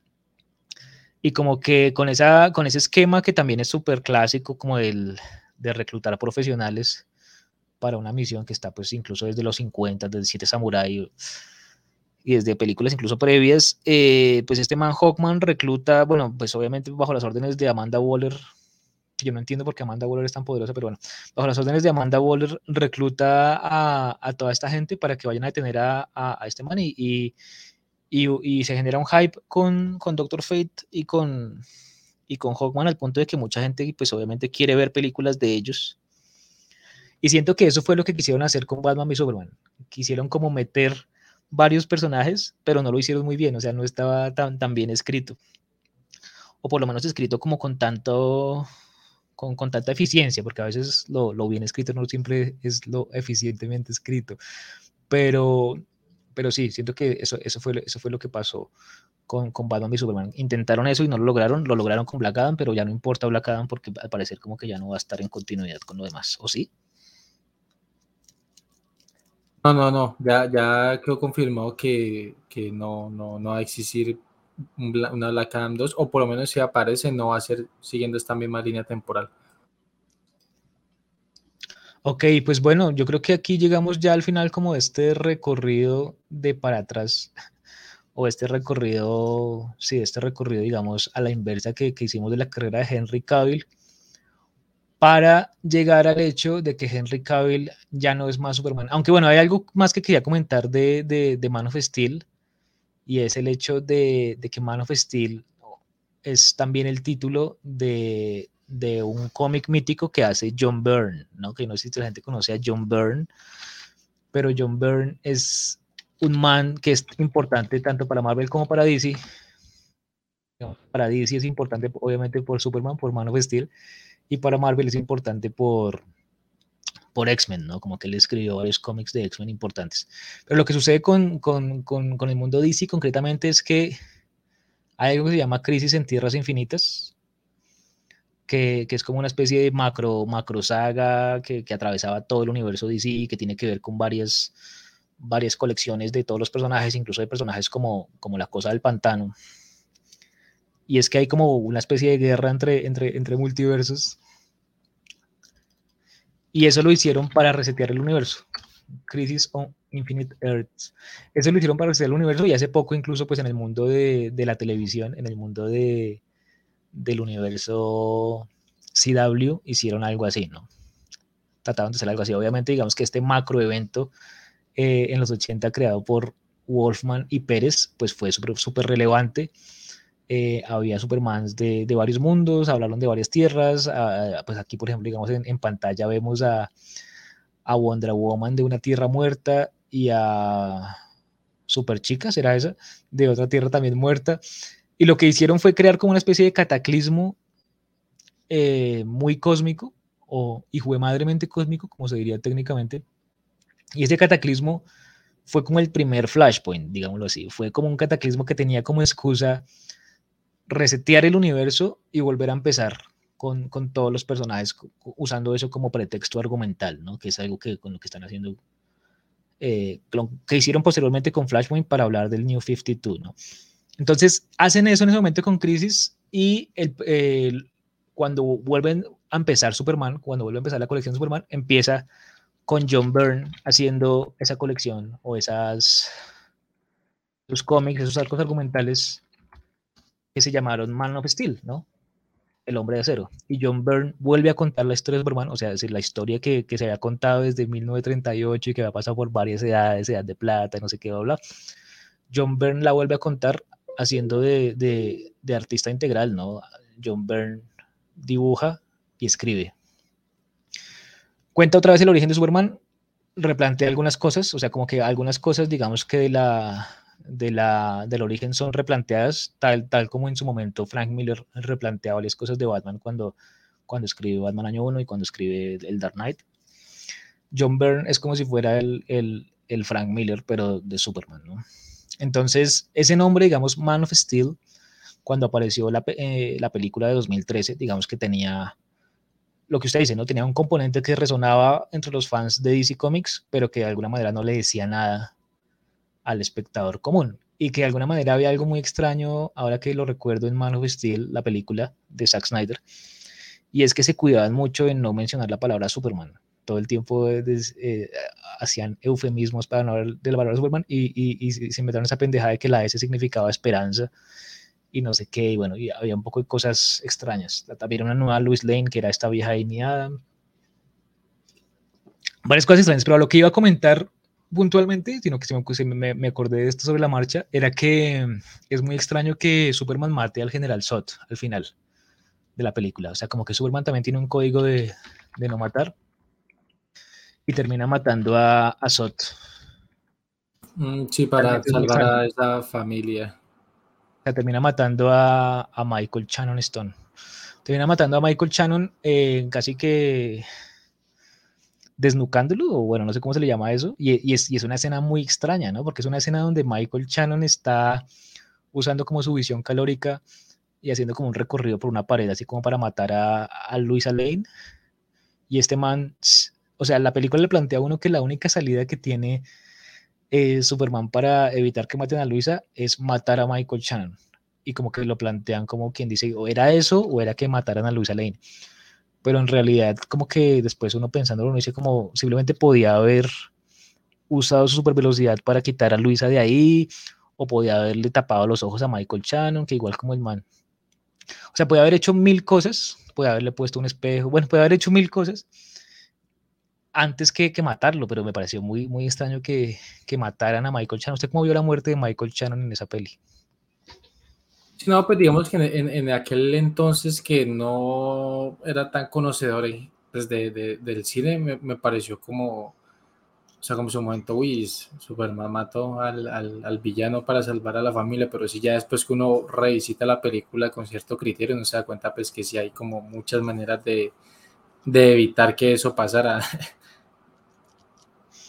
No, además que el man lo mata y, se arrodilla y grita y hace un poco de, pataleta y uno dice, pues no lo hubiera matado entonces, tampoco, pues ya que lo mató, pues al menos enorgullezca, enorgullezcase de que lo mató, enorgullezcase de que lo mató pero lo mata y ese show, baila. Pero bueno, listo. Todo esto para decir que ese fue el recorrido de Michael, eh, perdón, de Henry Cavill en, en, su, digamos, historia o en su periplo como Superman que terminó hace pocos días cuando se declaró que ya no iba más como, como Superman. Pero entonces hace pocos días también salió una noticia donde decían que al parecer todo había sido culpa de la roca, o sea, como que al parecer nunca había estado confirmado el hecho de que Henry Cavill volviera al universo DC, como que La Roca había presionado mucho a los, a los jefes del estudio para que lo dejaran meter ese cameo, y como que de alguna manera fue como un malentendido, ¿no? Como que Henry Cavill se ilusionó, como que La Roca habló de más, dijo cosas que, que no le competían, probablemente como para presionar el estudio, y probablemente contando con, con que tuviera una taquilla desorbitada Black Adam por el hecho de, aparecer ese cameo y por el hecho de ser una buena película y que al no, al no tener tal éxito el, el que esperaba, pues como que todo le salió mal y, y terminó destapándose. ¿Usted qué piensa de todo esto, Juli? Pues que igualmente yo sí creo que yo sí creo que había una cierta eh, intención de que pues que el señor el señor Kyle volviera pero yo creo que sí, o sea, como que en cierto momento se aceleró mucho esa decisión por parte de La Roca que en su, en su pues de pronto ilusión barra eh, quizás eh, motivación extra, pues dijo como que no, pues la vamos a romper con esto y vamos a reír el DC EU. Y además porque pues ya se había dicho, ¿no? O sea, independientemente de, de cómo le fuera a, la película, sí ya se había anunciado de que la taquilla era algo que no se iba a negociar en, en, en pro a, seguir con ese universo, ¿no? Y pues ahorita que eh, fue pérdida, pues ahí como que ya fue como la, la gota que derramó el vaso. Igualmente yo creo que desafortunadamente una de las cosas que más afectó extra eh, cine, de pronto pudo ser el hecho de que Pierce Brosnan tiene como unas eh, declaraciones polémicas en contra de ciertas personas eh, allá en el Medio Oriente no sé qué, pues eso como que por esas declaraciones no dejaron que la película circulara por China. Entonces, pues yo creo que quitarle el mercado chino a, esas, a, las películas de superhéroes es como muy, muy grave, ¿no? Porque pues, es, dinero que ellos están perdiendo en la taquilla mundial. Pero sí, ¿no? O sea, como que hay muchas cosas que, que se pueden ver acerca de ese tema. O sea, yo, todavía sigo siendo muy abanderado de James Gunn y de Safran y que las cosas que están haciendo es en pro a, a, un bien común que es crear un universo de pronto un poquito mejor estructurado, que pues hablando, ahorita que usted retomaba pues todo el tema de, de las adaptaciones y lo que quieren hacer, una de las cosas que como que entre comillas spoileó James Gunn es que él quiere hacer el, el Kingdom Come, o sea, como que traer el Kingdom Come en un futuro a, a, a, DC, pues, o sea, como a la pantalla grande. Kingdom Come, bueno, para la gente que no lo sepa, Kingdom Come es como una especie de, yo no sé si eso es un Elseworld o, o qué es, o un one shot, pero es como muy famoso, de hecho ahorita tengo puesto un saquito lo más de bonito de, de, de Kingdom Come.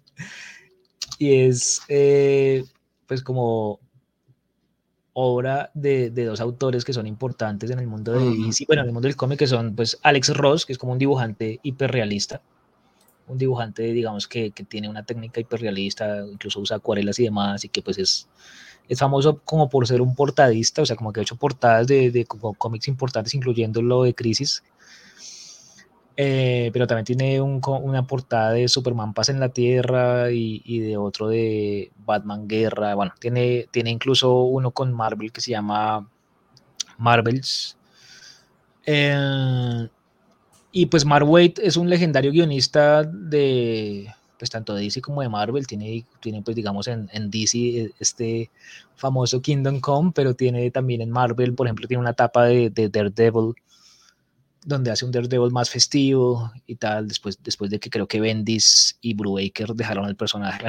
en fin, el caso es que Kingdom Come es como una saga importante, es como una especie de novela gráfica casi que autoconclusiva que plantea un mundo alterno, y es tan alterno que incluso el, el Superman aparece con un diseño distinto, el logo de Superman es distinto, el cabello es distinto, y se recuperó hace poco para esta suerte de, de macroevento que quisieron hacer, quisieron recrear Crisis, pero en, el mundo de la televisión con, el universo CW, es decir, el universo de Arrow, el universo de Flash, el universo de, ¿qué más?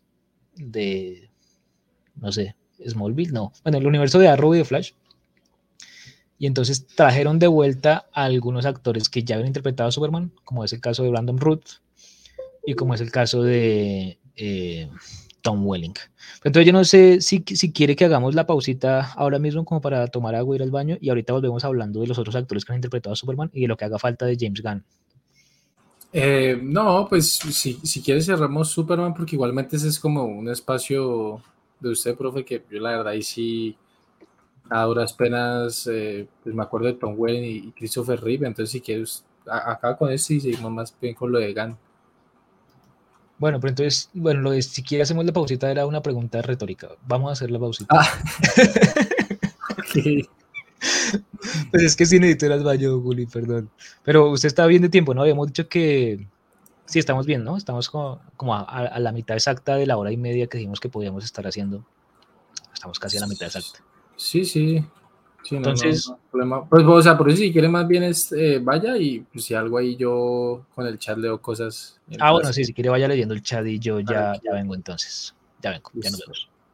Listo, profe. Bueno, por acá una, una cosa que, que bueno, ahorita que quedé como abanderado del, del stream, que comentaba Rey Felipe que, que pues, lo que pasó con el Miller yo creo que independientemente de que Ezra Miller haya causado pues todas las, todas las polémicas que causó extra, pues extra cinéfilas, yo creo que igual iba a ser, eh, también iba a ser como sacado de ahí porque yo creo que ya quedó muy en claro de que pues el señor James Gunn y Peter Safran quieren olvidar o quieren hacer que las personas olviden definitivamente eh, el universo de el Snyderverse. Igualmente yo creo que eh, yo creo que en mi opinión que hubiera pasado si, si pues esto no, no, o sea, lo que toda la polémica con Ezra Miller, yo creería que pues, hubiera salido de Flash, hubieran hecho algo como Flashpoint y pues de pronto él podía aparecer después como una de las caras eh, jóvenes que, que, ya tenía el Snyderverse, porque Ezra Miller es relativamente joven para el Bubble. pero sí, ¿no? O sea, yo sí creo que todo lo que él hizo también causó que la, la se hiciera más, más grande, ¿no? Eh, a ver, por aquí. Ah, bueno, no sé, Marlon, ahí, ¿qué, qué, cómo es el tema con, con Injustice y Kingdom Come? Porque en tema de cómics y de, y y DC sí desconozco bastante del tema. Pues Watchmen, Watchmen, eh, me, la de Snyder es como lo mismo que, que, de lo que estamos hablando, ¿no? Pues que el mal la tiene clara con, con el tema de la, de la estética, pero sí como que se toma muchas libertades creativas que, que pues de pronto a la, a la gente no le gustan o, o, les termina gustando. A mí la Watch, esa Watchmen no es que me mate, me gusta mucho más, que, que por cierto yo tengo un podcast hablando de la, de la Watchmen de Lindelof eh, de HBO en, en, en, Spotify, que pues, o sea, la, la, la leí con el profe Davis, que pues tiene mucho más conocimiento de eso. Y, o sea, como que llegamos a la conclusión, o bueno, yo llegué a la conclusión de que me gustaba más que eh, hicieran como de pronto, se arriesgaran a contar cosas que, que están fuera de la narrativa y no que repitan lo, lo, mismo o se tomen unos cambios que probablemente a la final como que van y vienen como pues lo que pasa el, y pues de pronto el cambio más relevante con el tema de, de, de Watchmen en, al final que pues es que en vez de un calamar es como una explosión. Que pues ahí retomo lo de Watchmen que pues me parece interesante que lo que hayan hecho en, en la serie de HBO es que lo retoman y es como, pues, pues me parece muy interesante que Ozymandias sea el que está detrás de, de, esos mini calamares, como sembrando el miedo que todavía está en las personas de que vuelva a pasar un evento parecido. Entonces, yo creo que en ese tema sí me, me parece como, como más bacano. Y a ver, algo que aquí habla el señor Carlos Cacu 18 de qué opinan de las copias de Superman como Homelander, Omniman y Brightburn. Pues yo creo que más que copias, o sea, yo creo que lógicamente el referente en este, en este tema es Superman, pero yo creo que cada uno tiene como su esencia, porque ya después de cierta época nada, nada es, es original. Yo creo que todo siempre sigue siendo como parte de, de un concepto base que tiene ciertas diferencias en comparación a otros productos. De ahí que he visto, eh, he visto todas, eh, pues, eh, me vi The Voice, vi Invincible y Brightburn, eh, que pues por cierto, creo que el señor Gunn está detrás de, de Brightburn, voy a buscarlo aquí, Brightburn, Hijo de la Oscuridad, del 2019. Eh, que por cierto sale Matt L. Jones, el, que también estuvo en Breaking Bad. Eh, ah, bueno, sí, guion están Brian Gunn y Mark Gunn y el productor está James Gunn, entonces si no, no me equivoca, que pues, o sea, Brightburn me parece una buena idea que está como un poquito rara, porque al final como que a la gente no le, no le gustó mucho esa idea, pero pues igual me parece que es interesante, lo mismo con, con pues o sea, en, en Homelander, eh, The Voice, en The Voice, perdón, en The Voice Homelander me parece el mejor, de porque tanto Homelander como Omniman de pronto son lo que sería Superman si fuera malo, eh, o, si, o si fuera, o sea, de pronto sobre todo Omniman es malo porque es malo, en cambio Homelander sí ya es como un psicópata, pues que, que, que tiene como sus problemas mentales, que me parece mucho más interesante, y es que, no sé, es que es una de las cosas por las que no conecto mucho con Superman, es que las historias que ya son tan y los superhéroes, ¿no? Que son como muy indestructibles, inmortales, etcétera, pese a que tengan debilidades y se sepan como que no me traban tanto, me gustan más las historias como Watchmen, entonces sí, aunque sobre todo Omniman lo conozco, o sea, Invincible lo conozco por la serie y no por el, no por el, los cómics, a donde ya volvió el profe. ¿Qué más? ¿Cómo le fue? No, bien, ahí repasando lo que, lo que estaban comentando ahí en el chat. Kingdom Come, pues, o sea, yo estoy seguro que pues, si la recomienda el señor Marlon, eh, tiene que ser buena, pero sí no he tenido como el tiempo de leerla. Además, porque también no me gustan mucho las historias en conjunto. En DC me gustan más como los one shots de Batman, que sí he tenido la oportunidad de comprar algunos ahorita que el tiempo hizo como esa colección de, de, de DC, que no terminaron, por cierto. Sí, no, pues, eh, pues hablando de lo que estaban hablando de Omniman y eso, sí, digamos que Superman es el primer superhéroe, o sea, todo mm. sale de ahí, o sea, Superman es el, no solo es el primer superhéroe, sino es el primer cómic de superhéroes, o sea, el primer, la primera historia narrada en ese formato. Y de alguna manera es hiperbólico, ¿no? Porque tiene todos los poderes, casi todos los poderes posibles, solo le falta ser invisible y ya. Eh, pero tiene casi todos los poderes. Eh, obviamente, varios de sus poderes también se van construyendo a lo largo de, las adaptaciones televisivas. Por ejemplo, el hecho de que pueda volar es más fruto de la adaptación animada de los hermanos Fleischer, porque inicialmente en la construcción original solamente podía saltar alto y tal.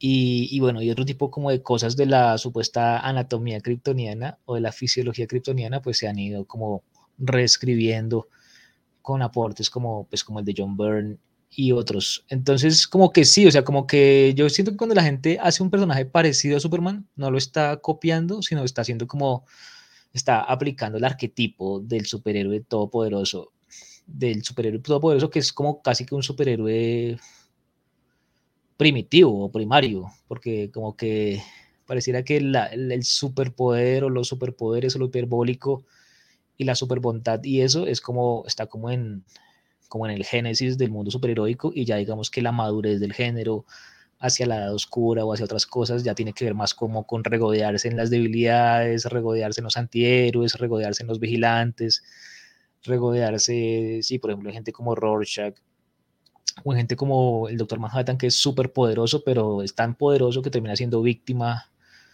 de sus, o sea, que más que disfrutar de sus poderes los padece, pareciera. Bueno, sí, como que ya empiezan como otro tipo de cosas deconstructivas, entonces siento que cuando alguien crea un personaje como Omniman o como Homelander, está apelando a mm, más a lo que Superman representa que a Superman mismo. O está, o sea, o es tan obvio que está apelando a Superman que ni siquiera hay que llamarlo copia, sino sí está aplicando el arquetipo.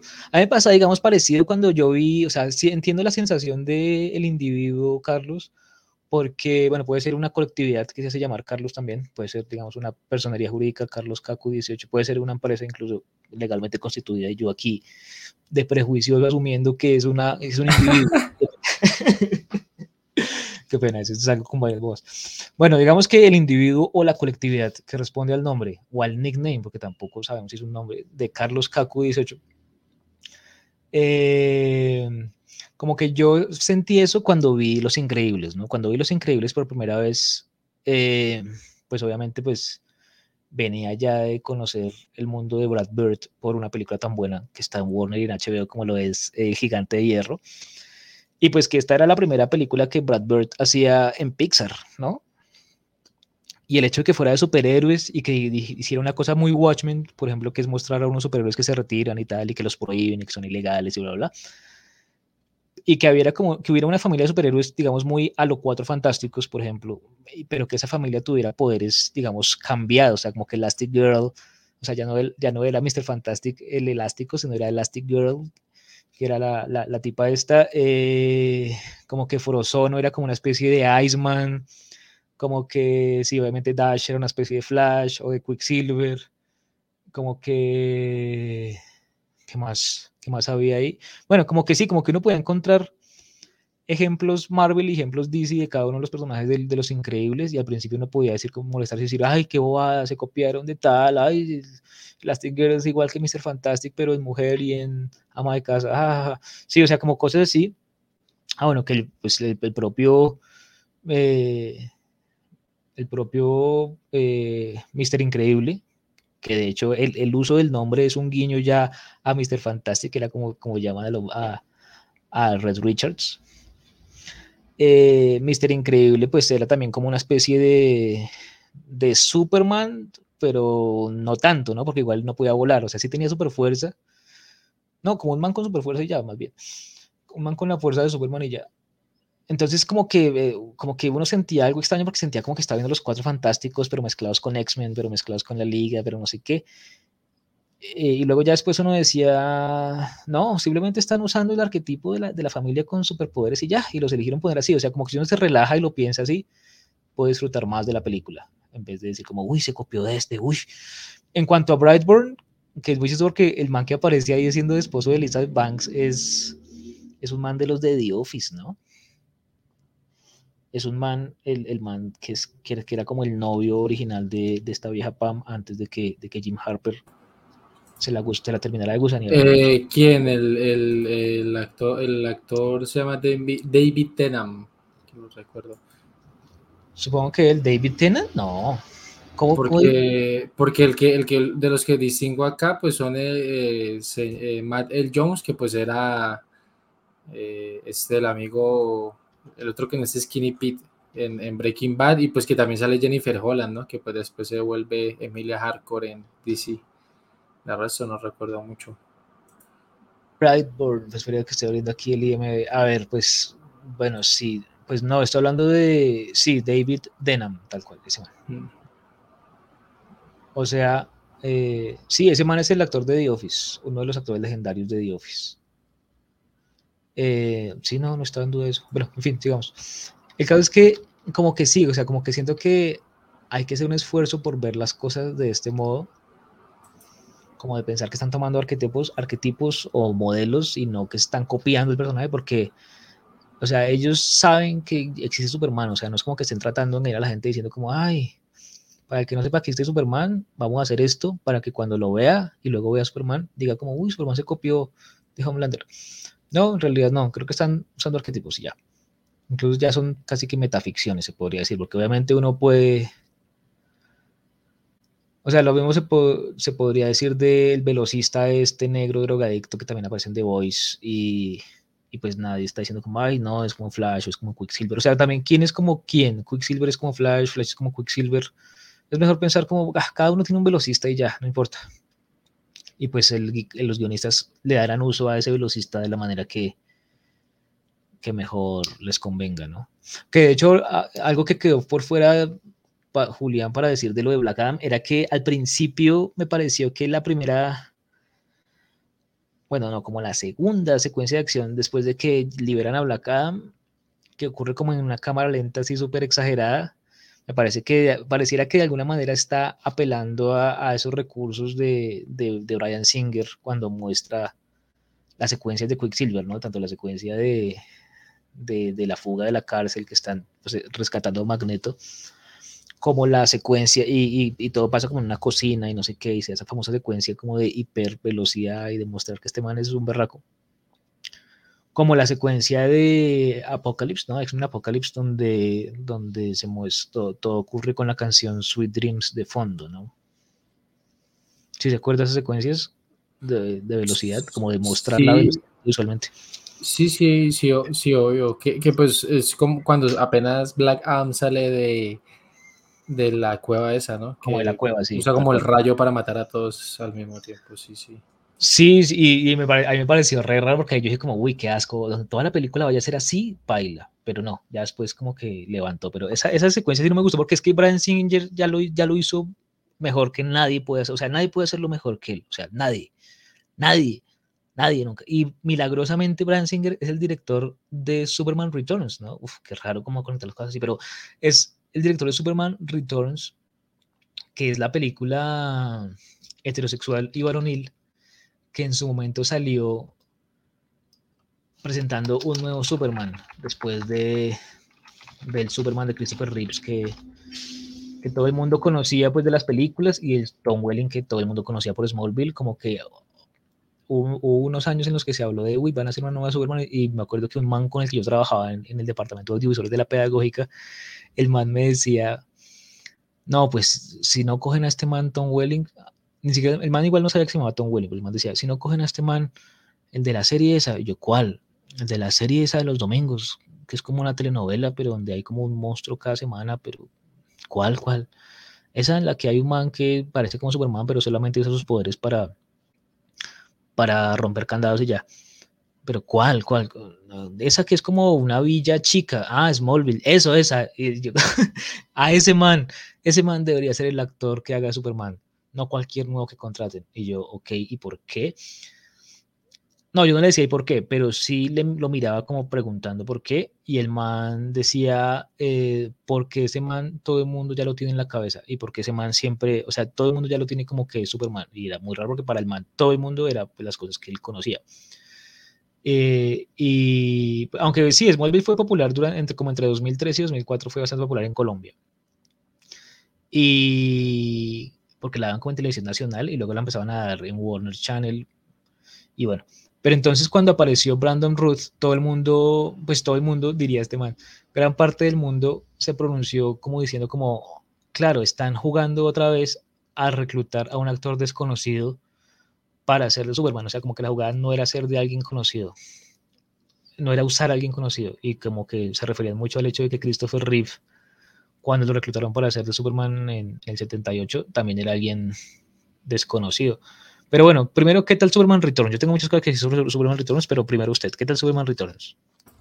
Uf, profe, la verdad recuerdo muy pocas cosas. Me acuerdo que la vi por TNT, pero, pero de Christopher Reeve, sino, no, no es más porque lo, lo, que le digo, yo jamás he como he tenido la intención de indagar mucho sobre Superman porque no es mi superhéroe favorito. De pronto sí la, la tengo más clara con otros personajes como Batman, que pues a diferencia de, de Superman sí hizo otras películas que son atemporales a mi generación, como la, la de Michael Keaton, por ejemplo. Entonces, pues sí, ahí sí, en, Superman sí le decía eso que era mejor que terminara usted con, con como el linaje, porque de, de Kyle para atrás y... Bueno, entonces vamos a usarlo usted como excusa para que yo pueda hablar pendejadas y ya. Y usted cada dice, ah, bueno, listo, profe, sí. Buenísimo. Correcto. O algo así, ¿no? y si tiene algo que decir, pues lo dice y ya. No, es que iba a invitar a otra persona que sabía, pero no pudo. Entonces yo dije, bueno, Julián, no, me estás por molestar, Julián. no, no, no, ibas a molestar, por molestar. Pero no, está re bueno porque puedo hacer. Ah, o será que dejo esto para hacerlo. Bueno, no, puedo hacer lo siguiente y es contarle a la gente, porque igual la gente está aquí esperando, esperando que digamos pendejadas. Contarle dos o tres cositas, terminar el recorrido, porque igual solamente quedan dos hermanos, Ruth y, y Riff. Pero me parece como chévere que la gente, digamos, tenga como esa perspectiva completa del, sub, de los, del Superman, de Superman, ¿qué? De Superman de, de las de las películas para que más o menos tenga el contexto de que implica que a, que a Riff, eh, que Riff ya no sea Superman. Entonces, ¿sí le parece o aburrido? ¿O pasamos de una vez a James Gunn y ya? No, pues profe, y su transmisión y rayones, entonces si, si, si piensa que es como pertinente para, para hablarlo, pues bien, si no, pues también. No problema. Usted verá, mejor dicho. Hágase cargo, me está diciendo. No, pues es que pille, de Brandon Root yo tendría que decir que, que es un man, o sea, que cuando salió la, más que de Brandon Root de la película Superman Returns, cuando salió la película fue, digamos, especialmente importante porque venía del director que había hecho X-Men 1 y X-Men 2, ¿no? Y el hecho de haber hecho X-Men 1 y X-Men 2 implicaba, implicaba eh, pues la consolidación de un cineasta que hasta el momento era conocido por haber hecho Los sospechosos de siempre, ¿no? la famosa película guionizada por Christopher McQuarrie, y que Christopher McQuarrie está ahorita pues muy, muy, muy no mencionado por su asociación con, con Tom Cruise y Misión Imposible y bla, bla, que salió como un video ahí de, mostrando a Tom Cruise saltando el moto de Misión Imposible y eso. ¿Sí lo pilló? O tampoco está decir, ay, no, profe, que yo no pillo nada. Sí, pues que, que, no me gusta tampoco. no, sí, que, que de hecho felicitó a Top Gun Maverick que mientras grababan las cosas en un helicóptero, sí, sí he visto que están planeando cosas muy, muy duras para esa película, que hasta donde tengo entendido hay algo que van a hacer con una moto y una plataforma que va a ser como el Stone más grande de la historia, o bueno, algo así que no tengo muchos detalles. Sí, eso anunciaron hoy, salieron esos dos videos hoy y para mí fue muy chistoso porque fue como, fue como, yo pensé que era un tráiler de Misión Imposible, o sea, como que ah, a mí, no me importa, a mí no me gusta tanto ese lado de Tom Cruise, de como de, ay, miren, soy un adolescente a pesar de que tengo como 80 años y tal, y hago stones y tal, me parece un poco raro, como que el man se quiere demostrar cosas a sí mismo, pero igual lo respeto mucho como estrella y como como productor y todo eso, pues ese lado como de, ay, miren, soy yo mismo el que se arriesga, jaja, ya me parece como ya el man ahí tratando de, de, compensar cosas. Pero todo lo demás, bueno, al fin, claro es que ese Christopher McQuire hace con Brian Singer sospechosos de siempre, él igual ya había hecho una película llamada Ad Pupil también con, con, con este man, el magneto de, de X-Men de esas épocas, pero entonces eh, Brian Singer es muy importante porque Brian Singer es de los que empieza a crear el género superheroico en cine, o sea, de los que empieza a incursionar, obviamente en esta nueva era, porque es que cuando, cuando la gente dice que, el género superheroico nace con, o bien con Blade, o bien con X-Men, ¿no? Que Blade es como el 98, X-Men es como el 2000. Eh, mucho antes de la Spider-Man de, de, Sam Raimi, que es como del 2002, ¿no? eh, pues en realidad están diciendo algo que no es cierto porque nace en el 78 con... ¿Con qué? Con, con Henry Cavill, con Henry Cavill, no, con Superman. Eh, con Christopher Reeve, o si no en el 89, que pues obviamente es mucho después del 78, con Batman y Michael Keaton. O sea, ya había habido éxitos superheroicos en ese tiempo. Entonces yo no sé por qué mucha gente dice que el género nace en el 2000. ¿Usted, usted cuándo le parece que nace el género superheroico? Profe, yo la verdad es que no... no me hágale, ¿cuándo, ¿cuándo le parece que...? eh, no, no sé. Como es que no, cuando, no, sé, antes, antes de que yo naciera, por ahí. No, de hecho es cuando, ¿usted, cuando, usted en qué año nació? Eh, 99. Sí, claro, es que Iron Man es del 2008. Sí, correcto. Iron Man nace es, para responderle aquí a lo cáustico, el, el universo Marvel, ¿no? Sí, sí, sí, pero igual forma, o sea, con Marvel fue como el mismo efecto de, de, Iron Man en el sentido de que en, un principio quizás como que no tenían estructurado todo el, el, universo Marvel así como lo tiene Kevin Feige, pero sí, digamos que empezó con ese y pues con el increíble Hulk, ¿no? Que también es del 2008 que pues pese a no retomar a Edward Norton como como Hulk, pues sí dicen que es canon, porque de hecho la última, la, la, película que van a hacer, pues en She-Hulk apareció Tim Roth que hace Abominación, eh, y el señor Tim Blake Nelson, conocido por eh, ser Looking Glass y ser un protagonista de la balada de Buster Scrooge, al quien yo admiro mucho porque me parece un actor un poquito infravalorado, que también salió... Oiga, y el western ese que el man hizo, que se llama, yo no sé qué, Henry, ¿cómo se llama ese, western que el man hizo? Ay, ay, ay, ay, ay, me suena. Eh, la leyenda regresa... Ah, no, mentira, eso es del 2021. Eh, la, la que usted dice es más viejita, ¿no? Como lo del 2000. No, estoy hablando de su, de su Tim Blake de miércoles. ¿Cómo se llama su actor? Sí, sí, Tim Blake Nelson, pero o sea, el, western que yo visto él es el de la, bala de Buster Scrooge, que es la de los Cohen. Ah, ok, no, yo me refiero a otro en el que, en el que él es como, bueno, obviamente la balada de Buster Scrooge él hace uno de los episodios, ¿no?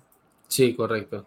O uno de los, sí, de los corticos, digamos pero yo me refiero a otro que se llama como All Henry o algo así, que, que, que es uno donde él es el, es un largometraje donde también western, donde él es protagonista, es como un ranchero ahí que empieza como a vengarse de, que le matan a la esposa o algo así. Es como una película de acción ambiental en el mundo del oeste, pero que se ve re buena y no he tenido oportunidad de ver, marica, y me siento muy, muy frustrado por eso, porque, ah, oiga, el IMB también lo cambiaron, marica, cambiaron Sí, se han cambiado cositas de la interfaz. Sí, lo cambiaron, ahora ya no puedo encontrar nada.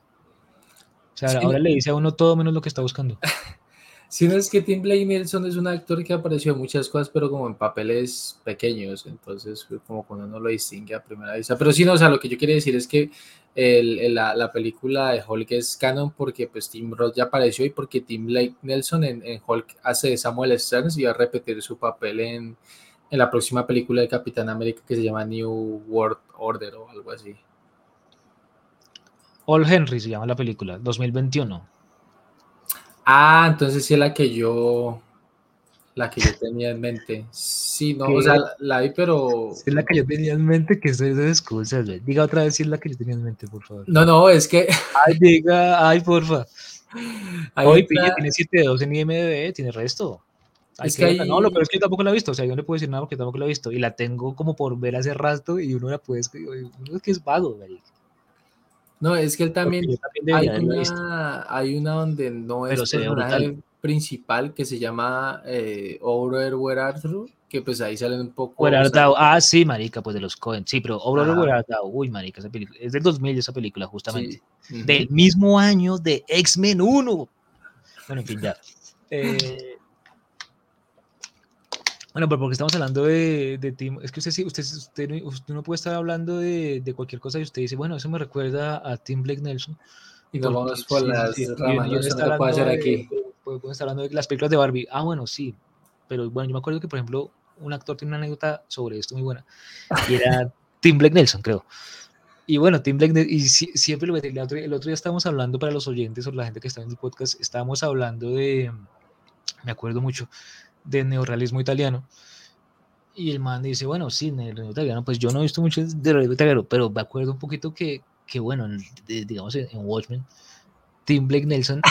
Este, pero es que se le valora mucho, marica, porque también estamos hablando como así, como de cine de viajes en el tiempo, donde la persona terminaba siendo su propio padre, no sé qué, y me decía, bueno, yo igual sí puedo haber visto películas de esas. Alguien que ha visto más películas de esas, Tim Blake Nelson, fijo, fijo.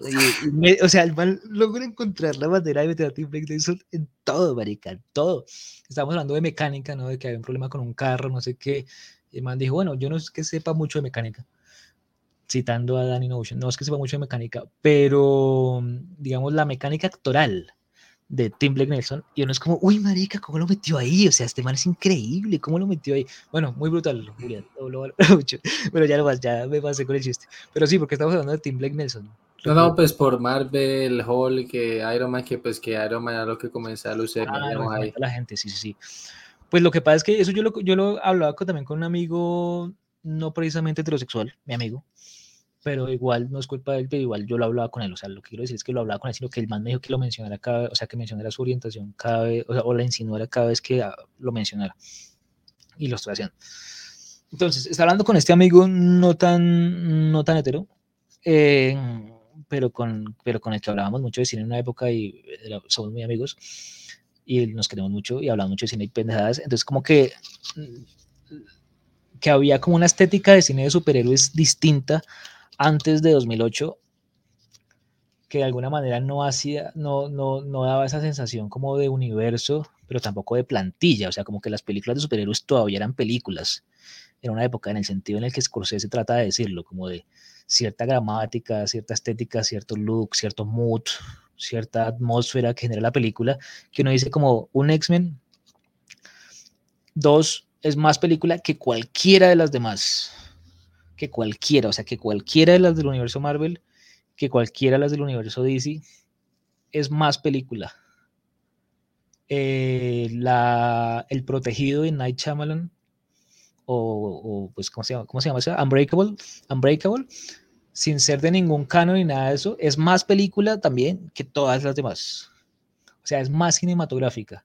Y ahí, digamos, ahí, ahí, ahí ya empiezo a entender, aunque no, esta gente lo está haciendo mal, eh, cuando alguien usa el término cinematográfico en vez de usar el término audiovisual o en vez de usar otro tipo de término. O sea, como que este, en este caso lo estoy tratando de usar no para hablar del soporte, sino hablar de que hay un uso más específico y más del lenguaje cinematográfico y, y no, como no hay conciencia de género, no están tratando de aplicar una plantilla, sino como que hasta ahora está medio balbuceando obviamente ya viendo toda una tradición larguísima de, cómic de la que podrían simplemente beber, pero como que siento que él, nació, o sea, hemos visto cómo nace y cómo crece y cómo incluso se desgasta el género de superhéroes y podemos rastrear eh, como esa, que no quiero decir evolución, sino esos cambios, esas transformaciones, al punto de que de llegar a, o sea, comenzar con algo como X-Men 1, que es tremenda película. O sea, esa película es muy película. Ah, ya, estamos hablando de Brand Singer.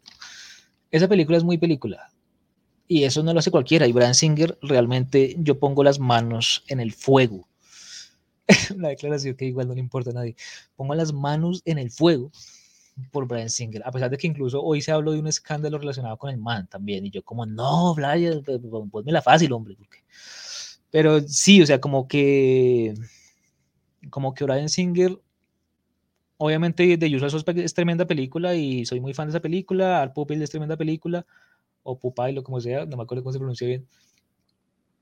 Es tremenda película, eh, pero lo que el man hace con X-Men 1, pero sobre todo con X-Men 2, es algo sin precedentes. O sea, Marica, lo que el man hace con el personaje de Striker, interpretado por Brian Cox, en X-Men 2, marica, es demasiado. O sea, yo no sé si tenga que ver el hecho de que yo me compré esa película. Man, empieza a meter una anécdota toda rara, marica, está peor que el otro que mete lo de... Sí, no, yo y Tim Blake Nelson aquí es...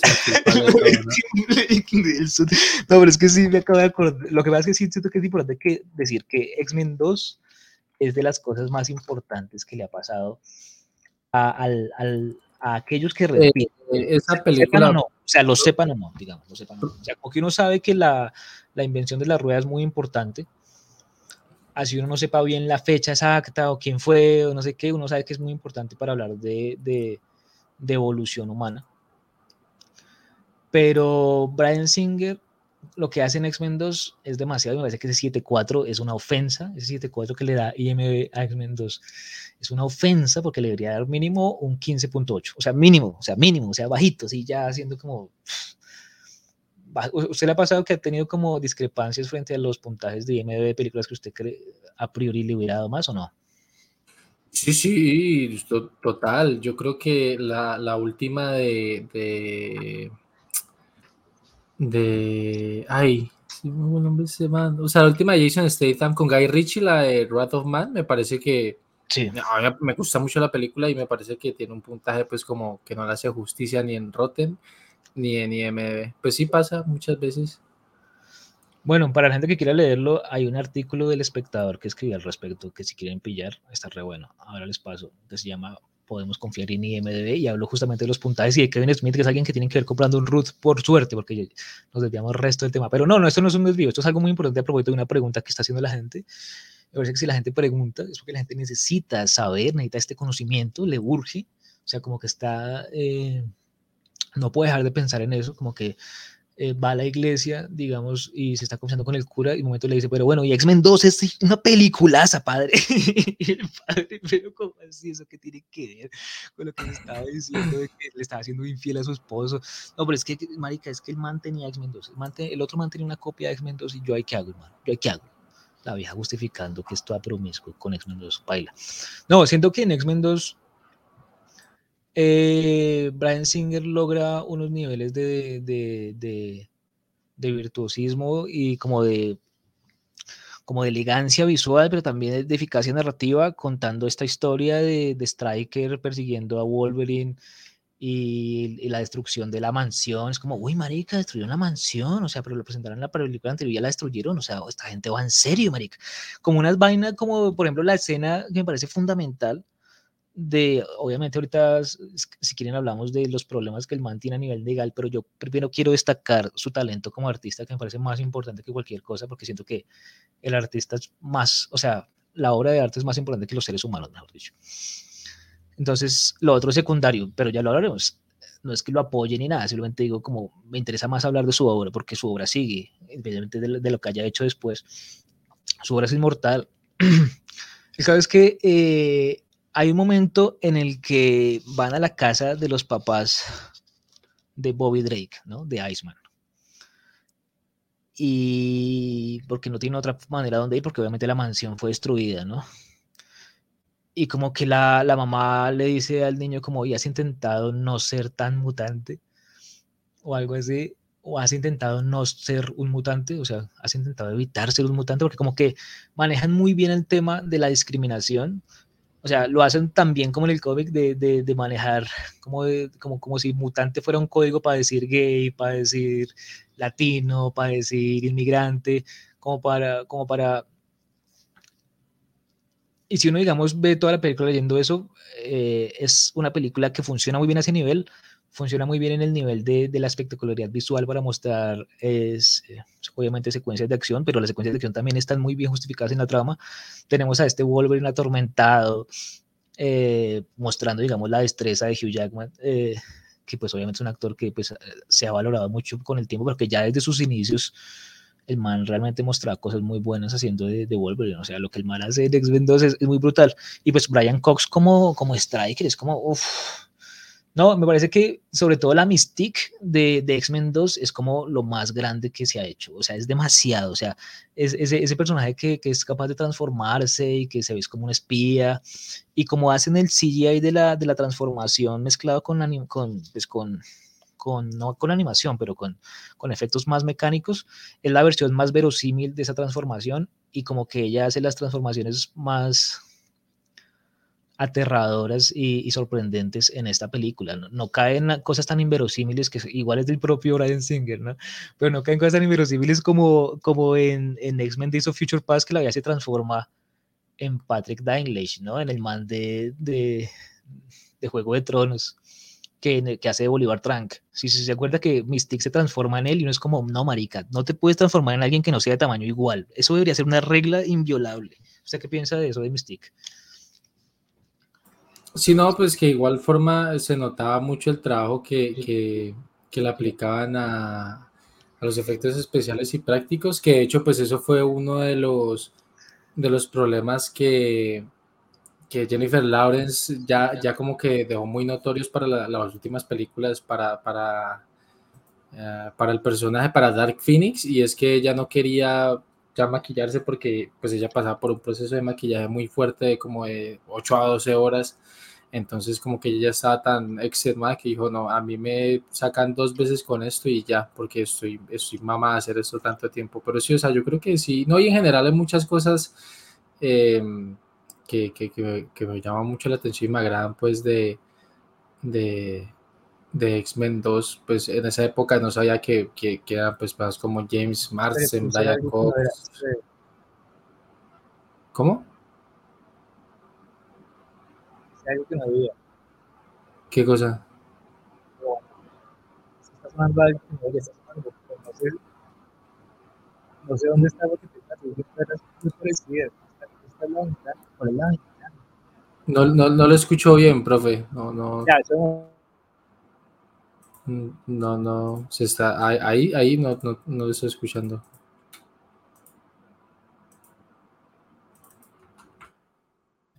Diga ahí, ahí, ahí, ¿cómo es? Ya, ahora sí.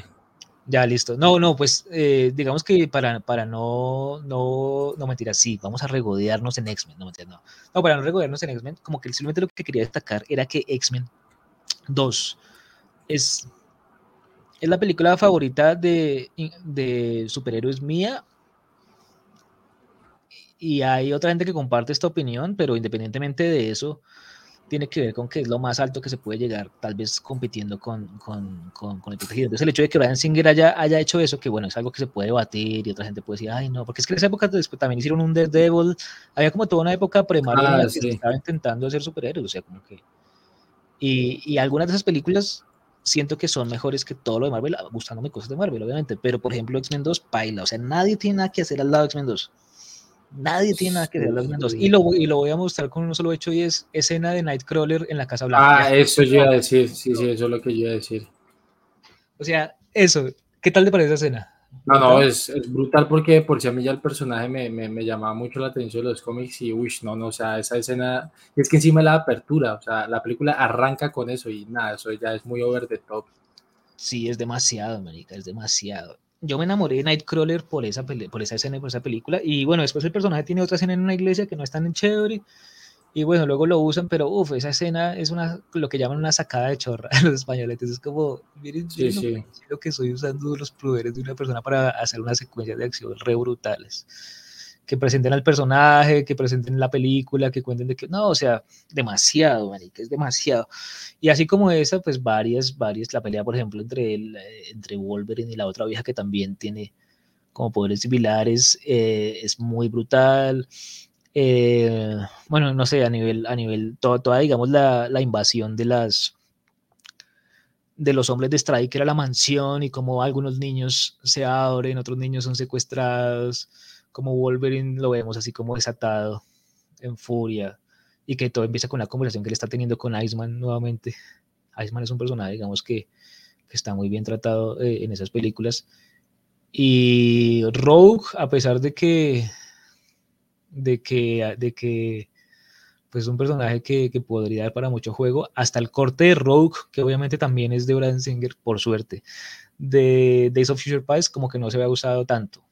Bueno, en fin, el caso es que, sí, algo todo raro solo por hablar de rock. El caso es que Brian Singer es muy importante y cuando es así de importante a alguien, aunque yo también podría llegar a confesar que no sé si tenga o no que ver el hecho de que esa película la grabé de Cine Canal en algún momento en el que yo no sé si haya pasado también en Cali o usted me contará, pero es que en mi infancia, no, porque usted es más joven, pero en mi infancia, estoy hablando de los años 1937 más o no, no, eh, en mi infancia eh, que ocurrió, pues sí, del 37 al 39. No, en mi infancia, que fue, digamos, hace seis meses nomás, no, en mi infancia que, eh, donde había parabólica y eso, física, o sea, cable, digamos, coaxial y eso, eh, como que la gente que tenía parabólica era la gente que pagaba un exceso y uno como que vivía mucho tiempo o con, con televisión normal o con televisión de... O sea, con un plan básico de, de, de, un, de un, teleoperador, ¿no? Como Superview y otros. Pero entonces cada tanto en ese plan básico, un fin de semana ponían un paquete de los, de los canales premium de películas como gratis, como, como muestra para antojar a la gente a que, a que comprara, ¿no? A, a que pagara eh, la afiliación premium. Entonces ponían HBO, Cinecanal eh, y otros. Creo que Cinemax en una época, porque había una época en la que Cinemax era, era super premium, luego empezó a volverse ese plan básico, luego otra vez premium, era muy raro. Pero bueno, digamos que Cinecanal era uno de, donde uno siempre pegaba y para grabar películas en VHS uno era como, uy, van a dar tal. Y en esa época no es como ahora que se estrena una película como Black Adam, volviendo más o menos al tema, como Black Adam, y a, y a la media hora ya está, no mentiras, a los 15 minutos ya está en plataformas. No es así. Eh, en esa época, para que una película, o sea, no existían plataformas primero, no existían plataformas. Había plataformas sobre las que ponían televisores y ahí uno podría decir, están plataformas, pero tendría que decir, pero, pero había un televisor en la plataforma, obvio, tampoco es que estuviera la plataforma así ah, volando, no, había un televisor, no. No, pero como que en esa época eh, salía una película en cine, luego la quitaban de cine y pasaba mucho tiempo para que pudiera estar en video disponible. Y mucho tiempo, estábamos hablando de 37 años, no, no, mentira, no, estamos hablando de 5 eh, años, digamos, 5 o 4 años, para que estuviera en video al alcance de las personas. Eh, y bueno, ya dependiendo del poder adquisitivo de cada familia, eso pues, podría estar en video antes o después, si podía salir del país o cosas así, pero eso solamente lo puedo hacer eh, cierta gente, yo no puedo, no puedo, bueno, ya. En fin, el caso es que eh, sí, como que ese, ese mundo del video me, me mostró a mí X-Men 2 que igual yo no había podido verla en cine porque en esa época yo estaba en el colegio y no tenía plata para ir al cine y pues mis papás lo llevaban, no le llevaban a uno al cine a ver ciertas cosas, pero ciertas cosas no, y no era siempre, era pues cuando había plata. Yo estuve en un colegio público y tal, y eh, la primera vez la grabé de, ah no, creo que X-Men 1 la grabé ahí, y X-Men 2 se la compré a un peruano que vendía eh, ahí al frente del colegio, ponía como así como una manta roja tal, y era un peruano que parecía como luchador de lucha libre, eh, y tenía cara de recién almorzado, no sé por qué tenía, o sea, yo lo miraba y veía, y decía, este man acaba de almorzar, ah, o sea, tenía ese tipo de rostro, cara de recién almorzado. Y este peruano con cara de recién almorzado, eh, como que vendía billeteras Toto, vendía juegos de play chiviados, porque en esa época era el Play 1. Luego vino el Play 1.5. No me no, el Play, el Play 1. Y, y, entre esos también vendía VHS y tenía un VHS de eso. Yo como, uy, marica, esto se puede comprar. Y yo dejé de almorzar el resto de días por comprarlo y lo compré y lo vi muchas veces, pero muchas veces, porque había una época en que uno no tenía acceso a tanto contenido audiovisual, entonces el poco contenido que tenía lo veía muchas veces. Entonces, pues hay películas que como Memento, como bueno, el malo y el feo, como X-Men 2, que he visto muchas veces, pero es porque la tenía, porque la grabé o porque la conseguí así y tal. Entonces, yo no sé si eso de pronto merme mi objetividad o si la apoye más, porque digo, ok, la vio porque está obsesionado o está obsesionado porque la vio, pero igual la vio muchas veces. O sea, si la vio muchas veces, puede que sepa a profundidad de qué va esa película y cómo está hecha y las ideas que toma. No, es que realmente es muy buena, es muy buena. El hijo de madre es muy bueno. Y ese era el contexto de, de ok, el man que hizo X-Men 2 ahora va a ser Superman. Tun, tun, tun, volvimos al punto.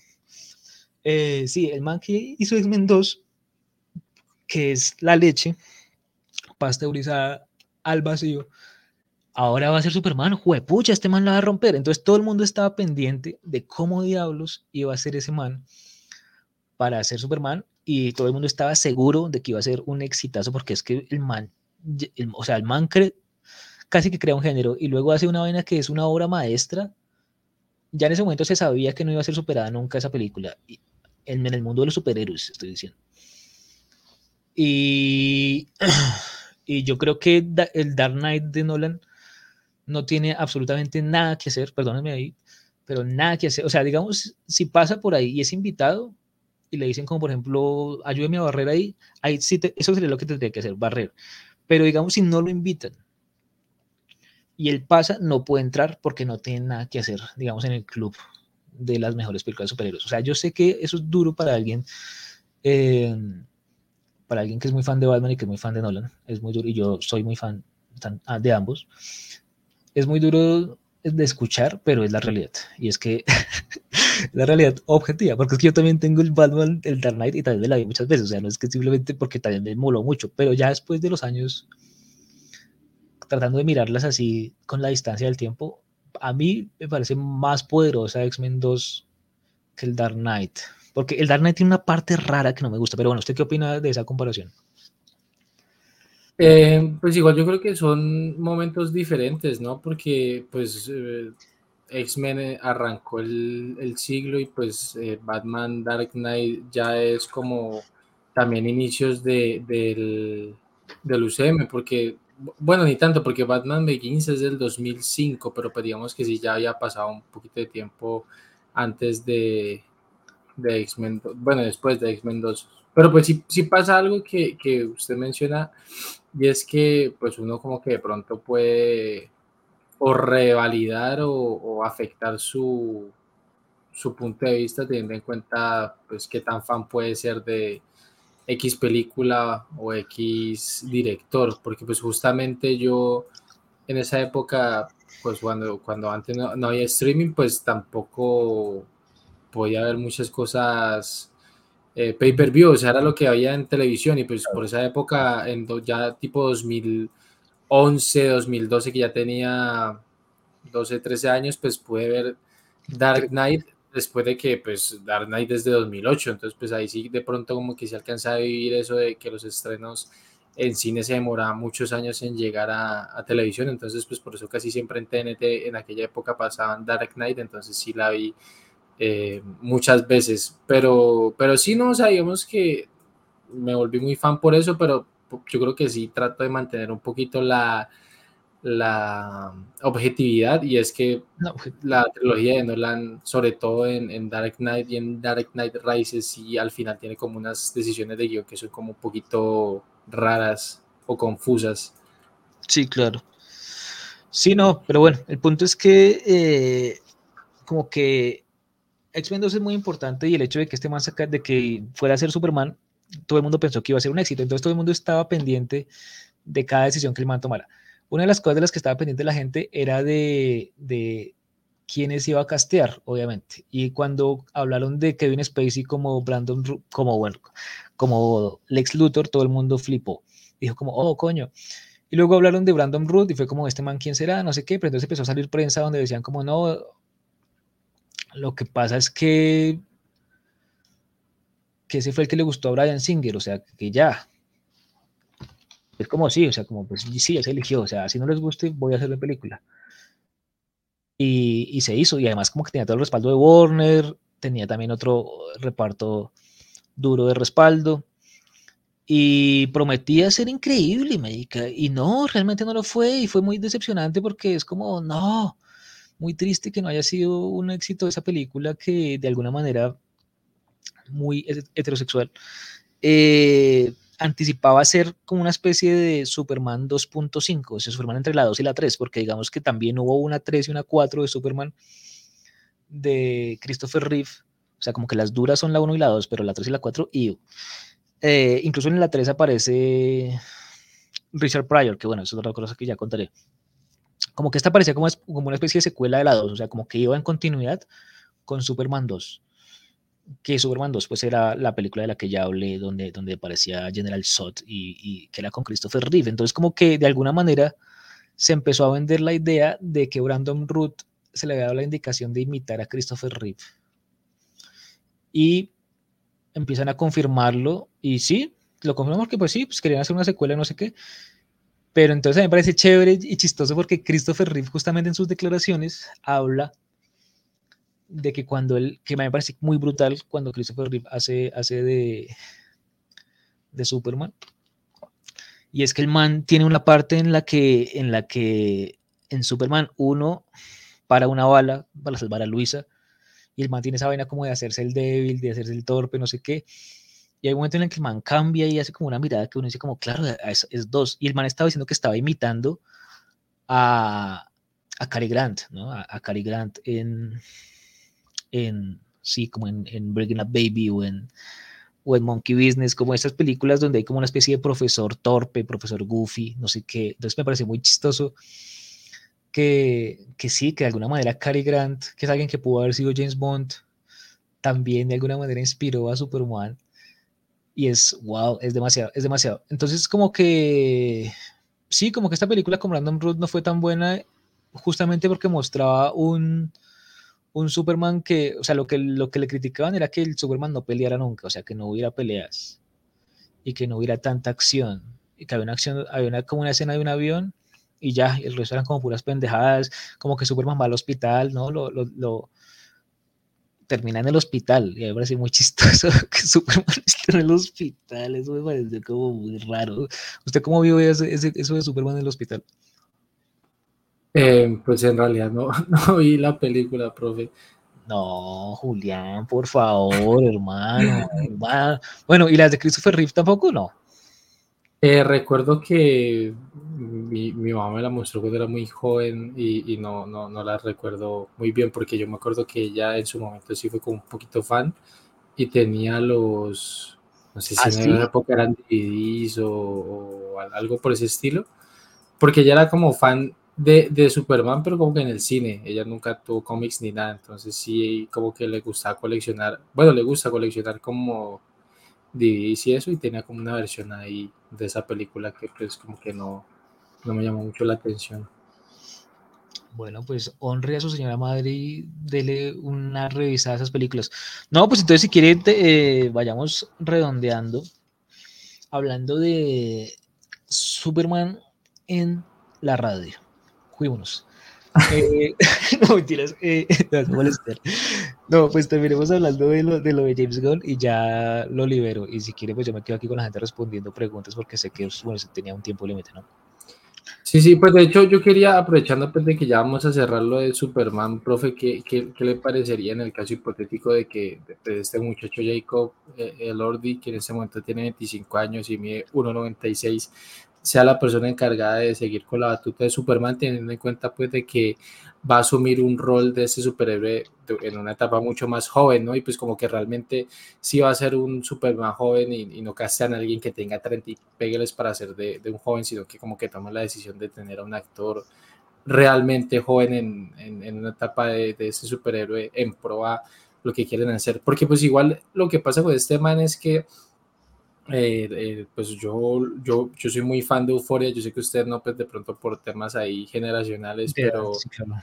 pero a mí me gusta mucho, sobre todo porque la propuesta estética que tiene Sam Levinson es como muy interesante y de pronto pues si no le gusta o, o, o no quiere ver Euforia el otro año, él va a estrenar una serie con The Weeknd que se llama The Idol, que va a ser como mucho más eh, hablando de la industria de la música, me parece claro me parece muy bacana, pero pues, o sea, sí, como que este man es una de las principales este caras de Euforia, y, pero también fue la cara principal del Stand de los Besos, que es una trilogía de Netflix que es muy atacada, que yo también como que critiqué mucho en su momento, entonces digamos que ya este man está como catapultado como una estrella siendo pues, relativamente joven, entonces no, no sé qué, qué, qué le parezca como esa incorporación en caso de que pase.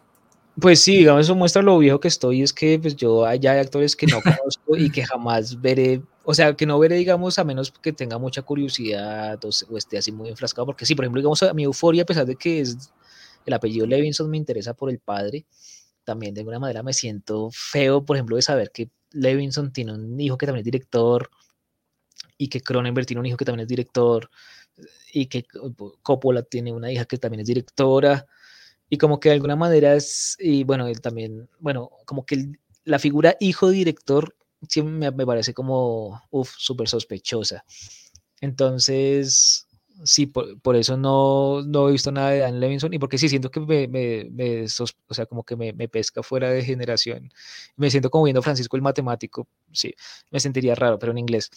Pero entonces, eh, pues sí entiendo, digamos, la jugada comercial de, de, o sea, no, no la entiendo, pero yo trato de entenderla y trato de imaginar que de pronto lo que, lo que le están apostando pues es a la, la básica, ¿no? Y esa como necesitamos un actor joven para hacerlo durar y que no se nos desgaste eh, de aquí a 10 años o que se enferme de algo o que, o que se aburra, sino no, alguien que, es, que esté joven, que sea medio desconocido, para que pues obviamente no lo deba todo y para que podamos moldear el personaje a, pues de acuerdo a cómo va evolucionando y cómo va creciendo en la construcción del universo. Y pues me parece chévere que pues arranquen con un, con un, con un, con una decisión así de clara con, con Superman, ¿no? Como este man va a ser el nuevo Superman. Pues sí, yo creo que igual lo que usted decía, ¿no? Como que James Gunn es, es lo suficientemente bueno como para hacerlo bien, o sea, como para que sus decisiones, uno sepa que el man igual las pensó y hay algo detrás que el man tiene en mente y no es simplemente como que el man está jugando al azar en los dados, sino simplemente porque no, no concuerda con lo que el imaginario popular creería que va a ser. Entonces, claro, pues como, ay, ¿por qué renuncia a Henry Cavill? No, pues él verá, pues es su decisión. O sea, si, lo, si celebramos que lo contrataron, porque después estamos diciendo, ay, pero entonces, ¿por qué está haciendo esto? Pues está haciendo un Claudio López, o sea, el man está haciendo un claro Claudia López y es, está, el man está haciendo cosas como, por ejemplo, bueno, me eligieron porque alegué que soy gay, tal, tal, pero apenas pandemia, todo el mundo se me encierra, que estoy trapeando la cocina, ¿sí? O sea, como dice que es gay, pero se comporta como señora, entonces uno es como, como así, o sea, pero al fin, ¿qué es ella? Y, y cuando se da cuenta está paseando. Bueno, sí, es como raro, es como que siento que James Gunn no es el caso, siento que igual el man está tomando sus decisiones, sino que la gente lo está juzgando como se juzgaría Claudia López, y es, si te elegí porque me gustaste, porque estás haciendo cosas que no me gustan, pero lo peor es que James Gunn no está haciendo nada, simplemente está armando su cosa, lo que pasa es que ese proceso es público, desafortunadamente, por, pues obviamente por, por causa de ser de Warner y de ser de una empresa que igual quiere hacer de, documentar el proceso para ir generando publicidad y hype y eso. Y pues sí, es parte también del negocio, ¿no? Hacer escándalo para que la gente por lo menos esté hablando de eso y tal. Pero, pero sí, yo siento que el man sabe lo que hace, ¿no? O usted, usted le tiene fe al man, ¿sí o qué? Sí, no, no, siempre, desde que se anunció yo, yo siempre fui.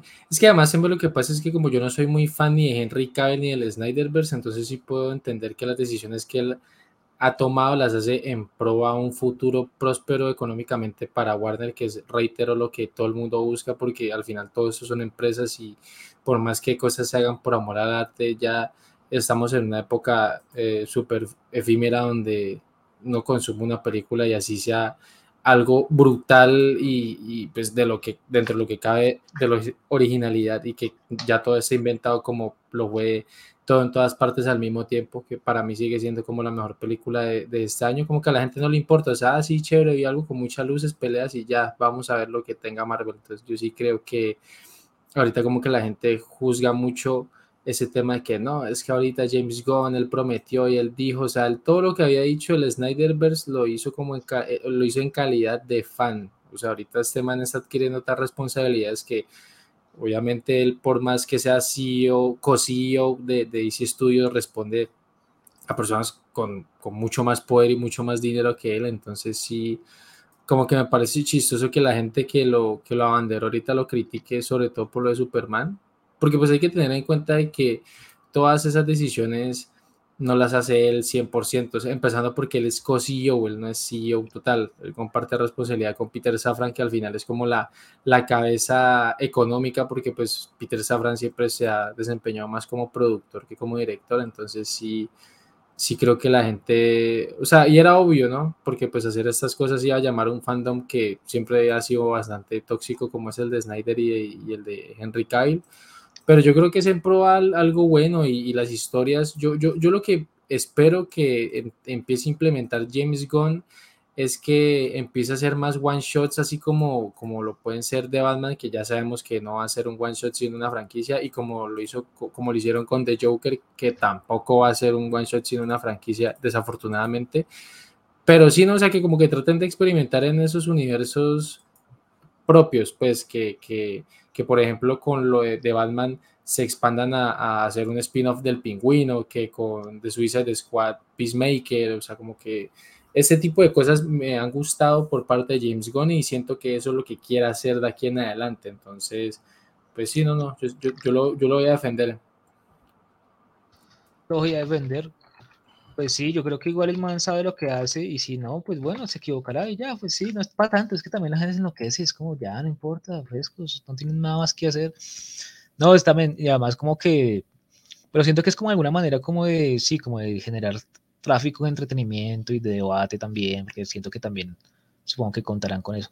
Pero sí es raro que, por ejemplo, las cosas también estén yendo regular en términos de las series, ¿no? O sea, el hecho de que Warner, que es dueña tanto de DC como de HBO y eso, esté haciendo esa cosa tan rara de cancelar series. ¿Usted cómo ve ese fenómeno de la cancelación de Westworld? ¿Y cuál fue la otra? ¿La de los Lobos? Raised by Wolves, sí, que tiene como productor ejecutivo a Ridley Scott.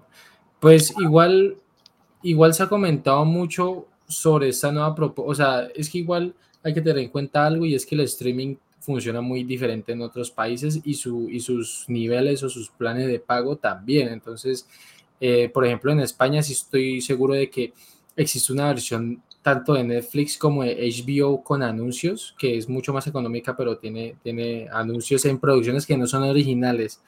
Pero lo que sí quieren implementar, sobre todo con esta alianza barra compra de, de Warner con Discovery, es que se cree una plataforma exclusiva gratuita para las personas que pues la quieran tener y que ahí va a haber contenido pues exclusivo entre comillas como Westworld y como Race by Wolves. O sea, por lo menos dicen que esas serían como las series que recaerían ahí, pero igual forma me parece muy chistoso porque igual esas series, o sea, como que el, el atractivo es bueno y voy a ver la quinta temporada de Westworld, voy a ver la tercera temporada de Race by Wolves, si solamente tenerlas ahí para verlas otra vez y saber que no van a terminar, pues es como muy chistoso. Igual pues uno no sabe, de pronto también tengan pensado implementar películas, otras series como por ejemplo Vinyl, que a mí me gustó mucho y ya desapareció, de pronto también puede recaer ahí. Entonces, sí, no, no, sé, o sea, que, o sea, como pensando en, en, el, en, el, futuro, sí, yo creo que eh, esto es eh, Warner le ha tocado cancelar muchas, pues, o sea, dicen que casi todo es por temas económicos, o sea, independientemente de que sea un, un nombre tan enorme como Warner, pues uno no sabe qué problemas económicos se estén teniendo detrás y, y si en su momento cancelaron Batwoman ya estando terminada y, con, y ya con eh, screenings listos y que ya habían, la gente ya había visto que estaba terminada, eh, pues o sea, tiene que, tiene, que, tiene que ser una decisión en pro de eso, porque ellos literalmente dijeron que era, salía más barato desaparecerla que estrenarla, entonces pues no, no sé, yo, yo creería que estamos en un momento donde ni siquiera un nombre tan grande como ese es, es o sea, como que es sinónimo de estabilidad, entonces sí, yo creo que, que por eso hay que tenerlo muy en cuenta y pues también hay que valorar producciones o productoras independientes como A24, que este año sacó todo en todas partes al mismo tiempo, que a mí me parece, además de la mejor película de este año, una excelente película de, de esta corta década.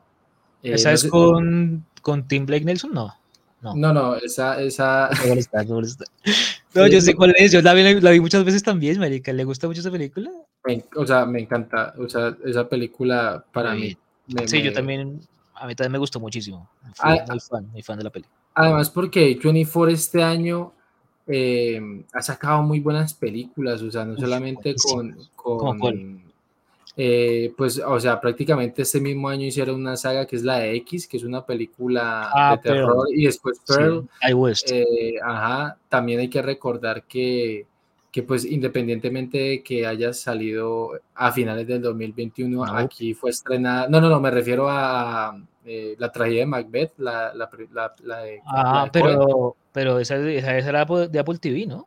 No, no, es, o sea, es que es de Apple TV, pero es producida por A24. Es que pasa mucho como con Euphoria. Ah, Euphoria okay. es de HBO, pero es yeah, yeah. producida en, en, mayor parte por A24. Y pues este año eh, ah, okay. A24 y, le faltan, porque creo que este año eh, también estrenaron una que se llama Eternal Daughter, que es con Tilda Swinton haciendo dos papeles distintos que no, o sea, por ahora aquí no se ha anunciado nada. Eh, sacaron la de Pearl, sacaron la de eh, Boris, Boris, Boris, que a mí me pareció entretenida, After Young. Entonces, sí, ¿no? O sea, como que ese tipo de productores, ese tipo de películas, como que ya es cada vez más difícil que tengan eh, cabida o remuneración económica grande, porque pues ya si una producción como Black Adam no se puede sostener en taquilla, pues ya creo que una de estas pues va a ser el triple difícil. Sí, puede ser. Sí, aunque también me parece que puede ser el término de, que la gente ya sabe que la van a poner en, HBO, entonces como que dice como, vamos a esperar un ratico y ya. Puede ser que ya se, esté mutando también como el, modo de consumo del, del, usuario y porque sí, es muy, o sea, la exhibición en cine me parece que es una vaina muy antigua, o sea, es muy raro que exista todavía, es rarísimo. Y pues la nostalgia es la nostalgia, pero raro. Y pues sí, hay una industria ya montada, entonces no van a, no van a admitir que son obsoletos hasta que ya le saquen el último. Pero yo quería decir un par de cosas más de GAN antes de liberarlo y es como que ya después puedo, puedo seguir compartiendo preguntas con, con, la gente si quieren, pero es para liberar a, a este que sé que tiene que hacer sus cosas de cariño. Es que sí, o sea, como que siento que tenerle fe es, es sensato, comillas, en el sentido en el que el man ya ha demostrado por ejemplo, con dos películas de Guardianes de la Galaxia, bastante buenas ambas, muy buenas ambas. Obviamente la segunda no tan buena como la primera, pero igual, muy buenas ambas. Eh, tener como una voz, como un estilo, pero ser capaz de narrar en el mundo de los superhéroes, usando esa voz y ese estilo, pero también siendo eficiente y respetuoso con, con el tratamiento de los personajes, ha mostrado que puede hacerlo en dos películas de Marvel, en una película de DC, en una serie de HBO y en un especial de Navidad, ¿no? Y, bueno, el especial de Navidad, ¿qué tal? ¿Lo vio? ¿Es bueno? ¿Es malo, regular? Yo traté de verlo y me quedé dormido, perdón. No, no, de los especiales no. Es que de Marvel no he consumido nada, no he visto ni Hawkeye, ni Miss Marvel, ni She-Hulk. Eh, de lo más reciente solamente me he visto Werewolf by Night, de resto no, no. Ah, ok, por eso le molesta que la cancelen. Pero entonces, eh, no, estaba pensando que sí aguantaría escribir un artículo o algo así sobre las cancelaciones de series, porque yo me acuerdo, o, sobre, no, más bien sobre las cancelaciones y sobre las series que ya no están en la plataforma, porque me parece que eso es más grave todavía, o sea, como que no solo, o sea, que la cancelen es paila, porque pues lo frustran a uno y uno se queda como con Carnival segunda temporada, no sé cómo termina, o con Locke primera temporada con Dustin Hoffman, Michael Mann, no sé cómo termina, eh, o con Vin, Vine y lo bueno. Con esas, pero bueno, uno dice, bueno, por lo menos puedo ver algunos capítulos y aprender porque es que está Scorsese, porque es que está tal, tal, tal. Y no, no, ahora ya no están en la plataforma. Es como, ¿qué? ¿Ya no están? O sea, no solamente me privaron de cómo termina, sino que ahora ya no puedo repetírmelo y tengo que acudir entonces a la piratería o, o a otros medios para consumir el contenido porque estoy, te estoy pagando por tu contenido y no está. Por ejemplo, que no esté Oz, me parece paila. Que no esté The Outsider, se ha pillado una que es con Jason Bateman. ¿The Outsider la quitaron? Nunca ha estado, marica. O bueno, nunca, no, yo no sé si nunca ha estado, pero yo desde que tengo HBO nunca la he visto y la he buscado. Ah, bueno, no, es que, es que sí, sí, te, hay, hay algo que ¿no? Es que yo la, no, es que yo la vi cuando todavía no existía HBO Max y la veía por HBO Go. Yo la vi en HBO ah, Go. Creo que sí, porque me parece que yo en HBO Go la busqué y vi que la estaba y la dejé pendiente y luego cuando transitaron a HBO Max ya no la vi. Pues lo más probable es que haya desaparecido entonces porque no me parecería raro. Que esa serie me gustó también bastante. Sí, eso le iba a preguntar, que yo la tengo muy referenciada porque, porque es un man que se llama Richard Price, que es como un guionista eh, muy prestigioso que trabajó en The Wire y demás, bueno. Y, y, el man guioniza algo, pero que es basado en Stephen King, entonces me parecía chévere como esa combinación de, la, de Price, que es como pura vaina así noir, callejera, tal, con el mundo de, de, Stephen King, que bueno, que es más como el terror, el, del fantástico y tal. Pero mire que están conectados con lo que usted me está diciendo, porque de hecho la, la, la, serie o el libro tiene mucho que ver con eso. De hecho, arranca con una investigación de un asesinato. Entonces sí está como muy conectado. A mí me pareció muy buena esa serie.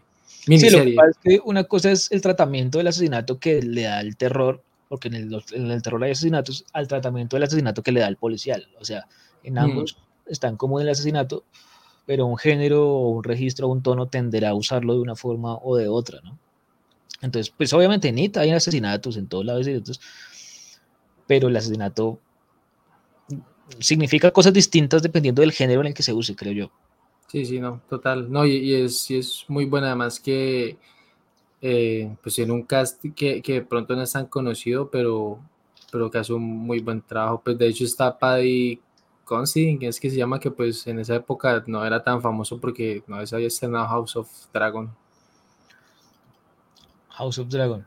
Bueno, y ya para cerrar entonces, ¿qué, qué es su podcast? ¿Cómo es Gabinete de los Teros? Eh, en, yo creo que en... Ah, YouTube. ¿no? Sí. Ajá, ese es como el, el canal. Ah, este es usted.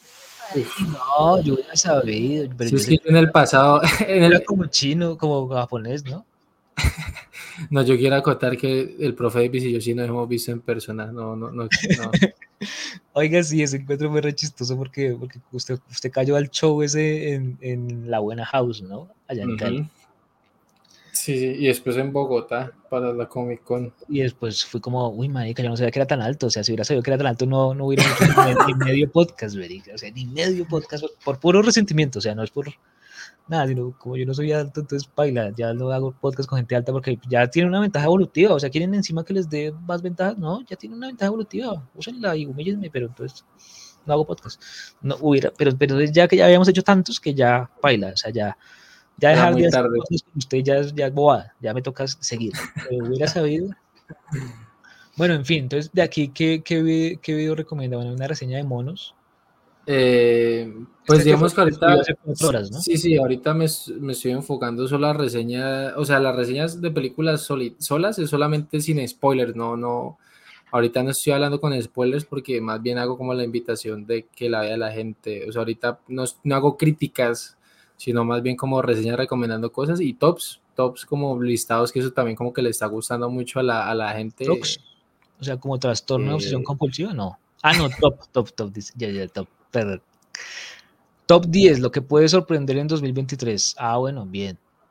Top 3, mejores series de animación del 2022. Ahí es donde es lo que usted hablaba al principio, ¿no? Ah, puso Primal. Sí, claro, Sí. muy fácil Primal. Sí, sí, no, y, y además porque, porque pues es como el contenido que ahorita estoy viendo que en Analytics es como el mejor, o sea, creo que los tops son los que siempre tienen un poquito más de visualizaciones, pero el podcast sí es como ya más, más, eh, es como más, hacer más hincapié en crítica, en análisis y, y en cosas aquí Bueno, más se ve como... chévere, se ve chévere. Sí, yo digamos vi, vi la suya, por eso aquí está aquí marcada de Slow Horses, porque hay evidencia de que a veces incurro en pecadillos, pecadillos, pecadillos. No mentiras, a veces, digamos, una película termina mucho bajando, descargando, entonces como que digo, o sea, tarda mucho, digo, veamos qué está haciendo Julián.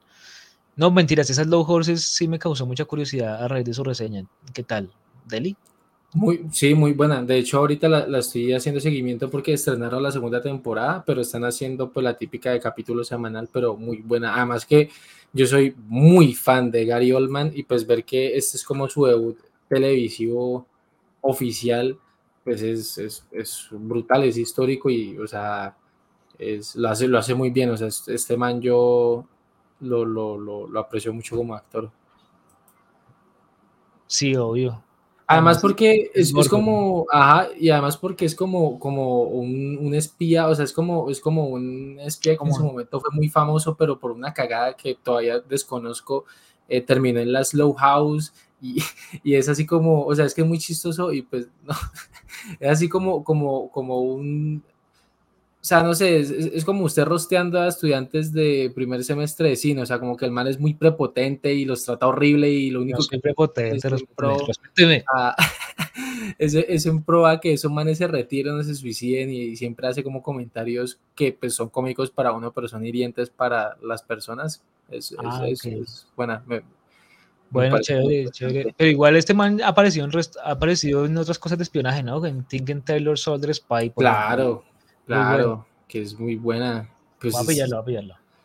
Sí, no, y, y además porque ju- justamente pues también está con este man de, de el, el- el protagonista, que el protagonista fue uno de los personajes secundarios en Dunkirk, que, que, Este pues, man de... eh, Slow Horses, que ya mismo va a buscar el nombre del man. Eh, de Jack Lowen, que hace de, de protagonista aquí en Slow Horses, él fue también como parte del cast de Dunkirk y pues eh, Gary Oldman también es parte de ese universo Nolan. Bueno, pues esta es la imagen que la gente va a quedar viendo de Julián Burbano, el hombre con quien tuvimos una apasionante charla sobre Universo DC y Superman. Y bueno, pues gracias Juli por medírsele a esta charla sobre Superman. No, listo, profe. Eh, ahí, ahí, pues sabe que la medida que tenga el tiempo y el espacio, bueno, aquí ya son casi tres horas de transmisión. O sea que a mí son larguitas, perdón, perdón. Se van largas, perdón. Pero es porque la conversación se vuelve amena, no es por nada más. No, no, sí, sí, y mientras el tema lo, lo, amerite, pues así como usted lo decía, que pues ahorita todo este cambio de, de Warner y Score ha causado tanto revuelo, pues es como chévere hablarlo así en transmisiones, porque es algo que a mí no me gusta hacer en, en el canal de YouTube, porque siento que ahorita mucho, mucho del contenido de los influencers pues de, de, cine como grandes es de hablar, de opinar, de criticar, de señalar y pues o sea, al final como que yo no me siento en la en la como en la hipocresía de criticar algo que es muy difícil de hacer y sobre todo es que pero también yo quiero mucho a James Gunn porque James Gunn en algún momento habló de eso, de los críticos de cine y dijo que pues no le parecía justo porque así fuera una película mala tenía mucho trabajo por detrás que que al final las personas que critican no van a poder entender ni realizar. Entonces sí, por eso en, en el canal me estoy enfocando más a si me gusta una serie y, pues me tomo el tiempo de verla y, me gusta, pues la recomiendo y, y es como, como, como, compartir eso, ¿no? Porque pues al final ahora habrá como un público más de nicho, pero pues mi idea no es ser viral, sino pues como de verdad recomendar cosas con criterio y, buenas y que no son tan conocidas, ¿no? Porque pues el Low es eh, si la gente de obras penas conoce Apple TV, pues mucho menos va a conocer productos originales que, que me parece que Apple TV, yo ya lo he dicho como entre compañeros ahí de, de, la universidad, y es que yo creo que va a marcar mucho la tendencia y, y poco a poco va a ir escalando en el ranking porque además de que tiene un contenido original en series muy bueno, pues el otro año ya le está apostando al cine re duro eh, trayendo producciones como Napoleón y como Killers of the Flower Moon, que es una película que cuesta 200 millones de, dólares y que pues puede marcar un, hito ganando un Oscar. Bueno, en fin, sí, como que eso es como lo que estoy intentando hacer. Bueno, Juli, pues muchísimas gracias por pasarse por rayones de cine en medio de sus descansos de Gabinete de los Teros y demás proyectos indies. Oiga, y su proyecto con los cineclubistas que al fin cree viable que a esa gente le interese que hagamos una conversacióncita, porque me parece chévere hablar de, del Cineclub de Cali, del Cineclub del TEC, de, esas vainas, de, la historia del Cineclubismo en Cali me parece apasionantísima.